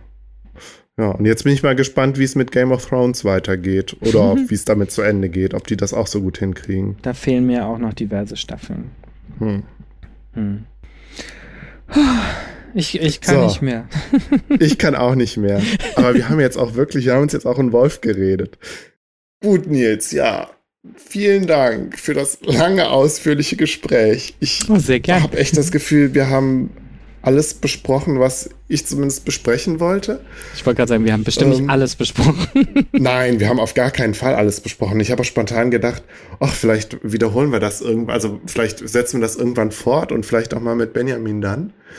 Ähm, Wie, ach so, wa- was wir vielleicht abschließend noch erwähnen könnten. Ähm, hast du heute das erste Bild von ja, Discovery gesehen? natürlich. Ich habe es aber auch tatsächlich in deinem Tweet das erste Mal gesehen. Ah, schön. Und ich habe gedacht, die sehen cool aus. Ich Ja. habe mich aber auch gewundert, hm, warum heißt die eine Frau Michael mit Vornamen? Das habe ich mich auch gewundert. Hm, vielleicht Aber ist es ja keine Frau. Man, wir wir werden es rausfinden. Wir werden es rausfinden, ja. Ja. Ähm, ich freue mich jedenfalls sehr. Natürlich haben alle gleich gelästert, dass es aussieht wie Star Wars, aber ich musste sehr an Vulkan denken, wenn man Star Trek ja, Online und spielt. ist doch auch nicht schlimm, wenn es ein bisschen aussieht wie Star Wars. Nö. Ich war ja auch nie, ein, äh, nie so einer, der irgendwie die beiden Serien gegeneinander ausgespielt hat. Ja. Ja, weiß ich nicht. Ich, ich glaube, ich, also ich meine, abgesehen davon, dass ich die ersten drei Filme von Star Wars wahrscheinlich hunderttausend Mal gesehen habe als Kind, aber Hm, ich habe die nie so richtig miteinander in Verbindung gebracht eben, ne? hm. Ja. Mir ist, ja, genau, mir fällt gerade ein, wir haben nicht über die Star Trek-Filme geredet, auch nicht über die, die TOS und TNG-Filme. Nee, aber Machen wir dann vielleicht, also falls Genau. wir uns jetzt nochmal zusammensetzen und nochmal über Star Trek reden, dann können wir das ja nachholen. Vielleicht machen wir das ja dann auch nach der, nachdem, nachdem Discovery raus ist. genau. Ich freue mich schon so. Ich, ich mich auch. Im, Im Herbst, ne? Soll die rauskommen. Ja, weiß ich nicht. Das letzte Mal, das, was ich was gelesen habe, war Mai, aber ich glaube, das verzögert sich jetzt ständig. Das stimmt. auf jeden Fall kommt es dann auch auf Netflix raus. Genau. Das ist ganz cool. Gut. Ja. Ja, dann lass uns jetzt mal Schluss machen und Ja. ähm, ich wünsche unseren Zuhörerinnen und Zuhörern äh, einen schönen Abend. Ne, bei bei Ja. uns ist Abend, aber ja, natürlich- egal. Ein langes Leben und Reichtum. Genau. Gut, dann tschüss zusammen. Tschüss. Yeah.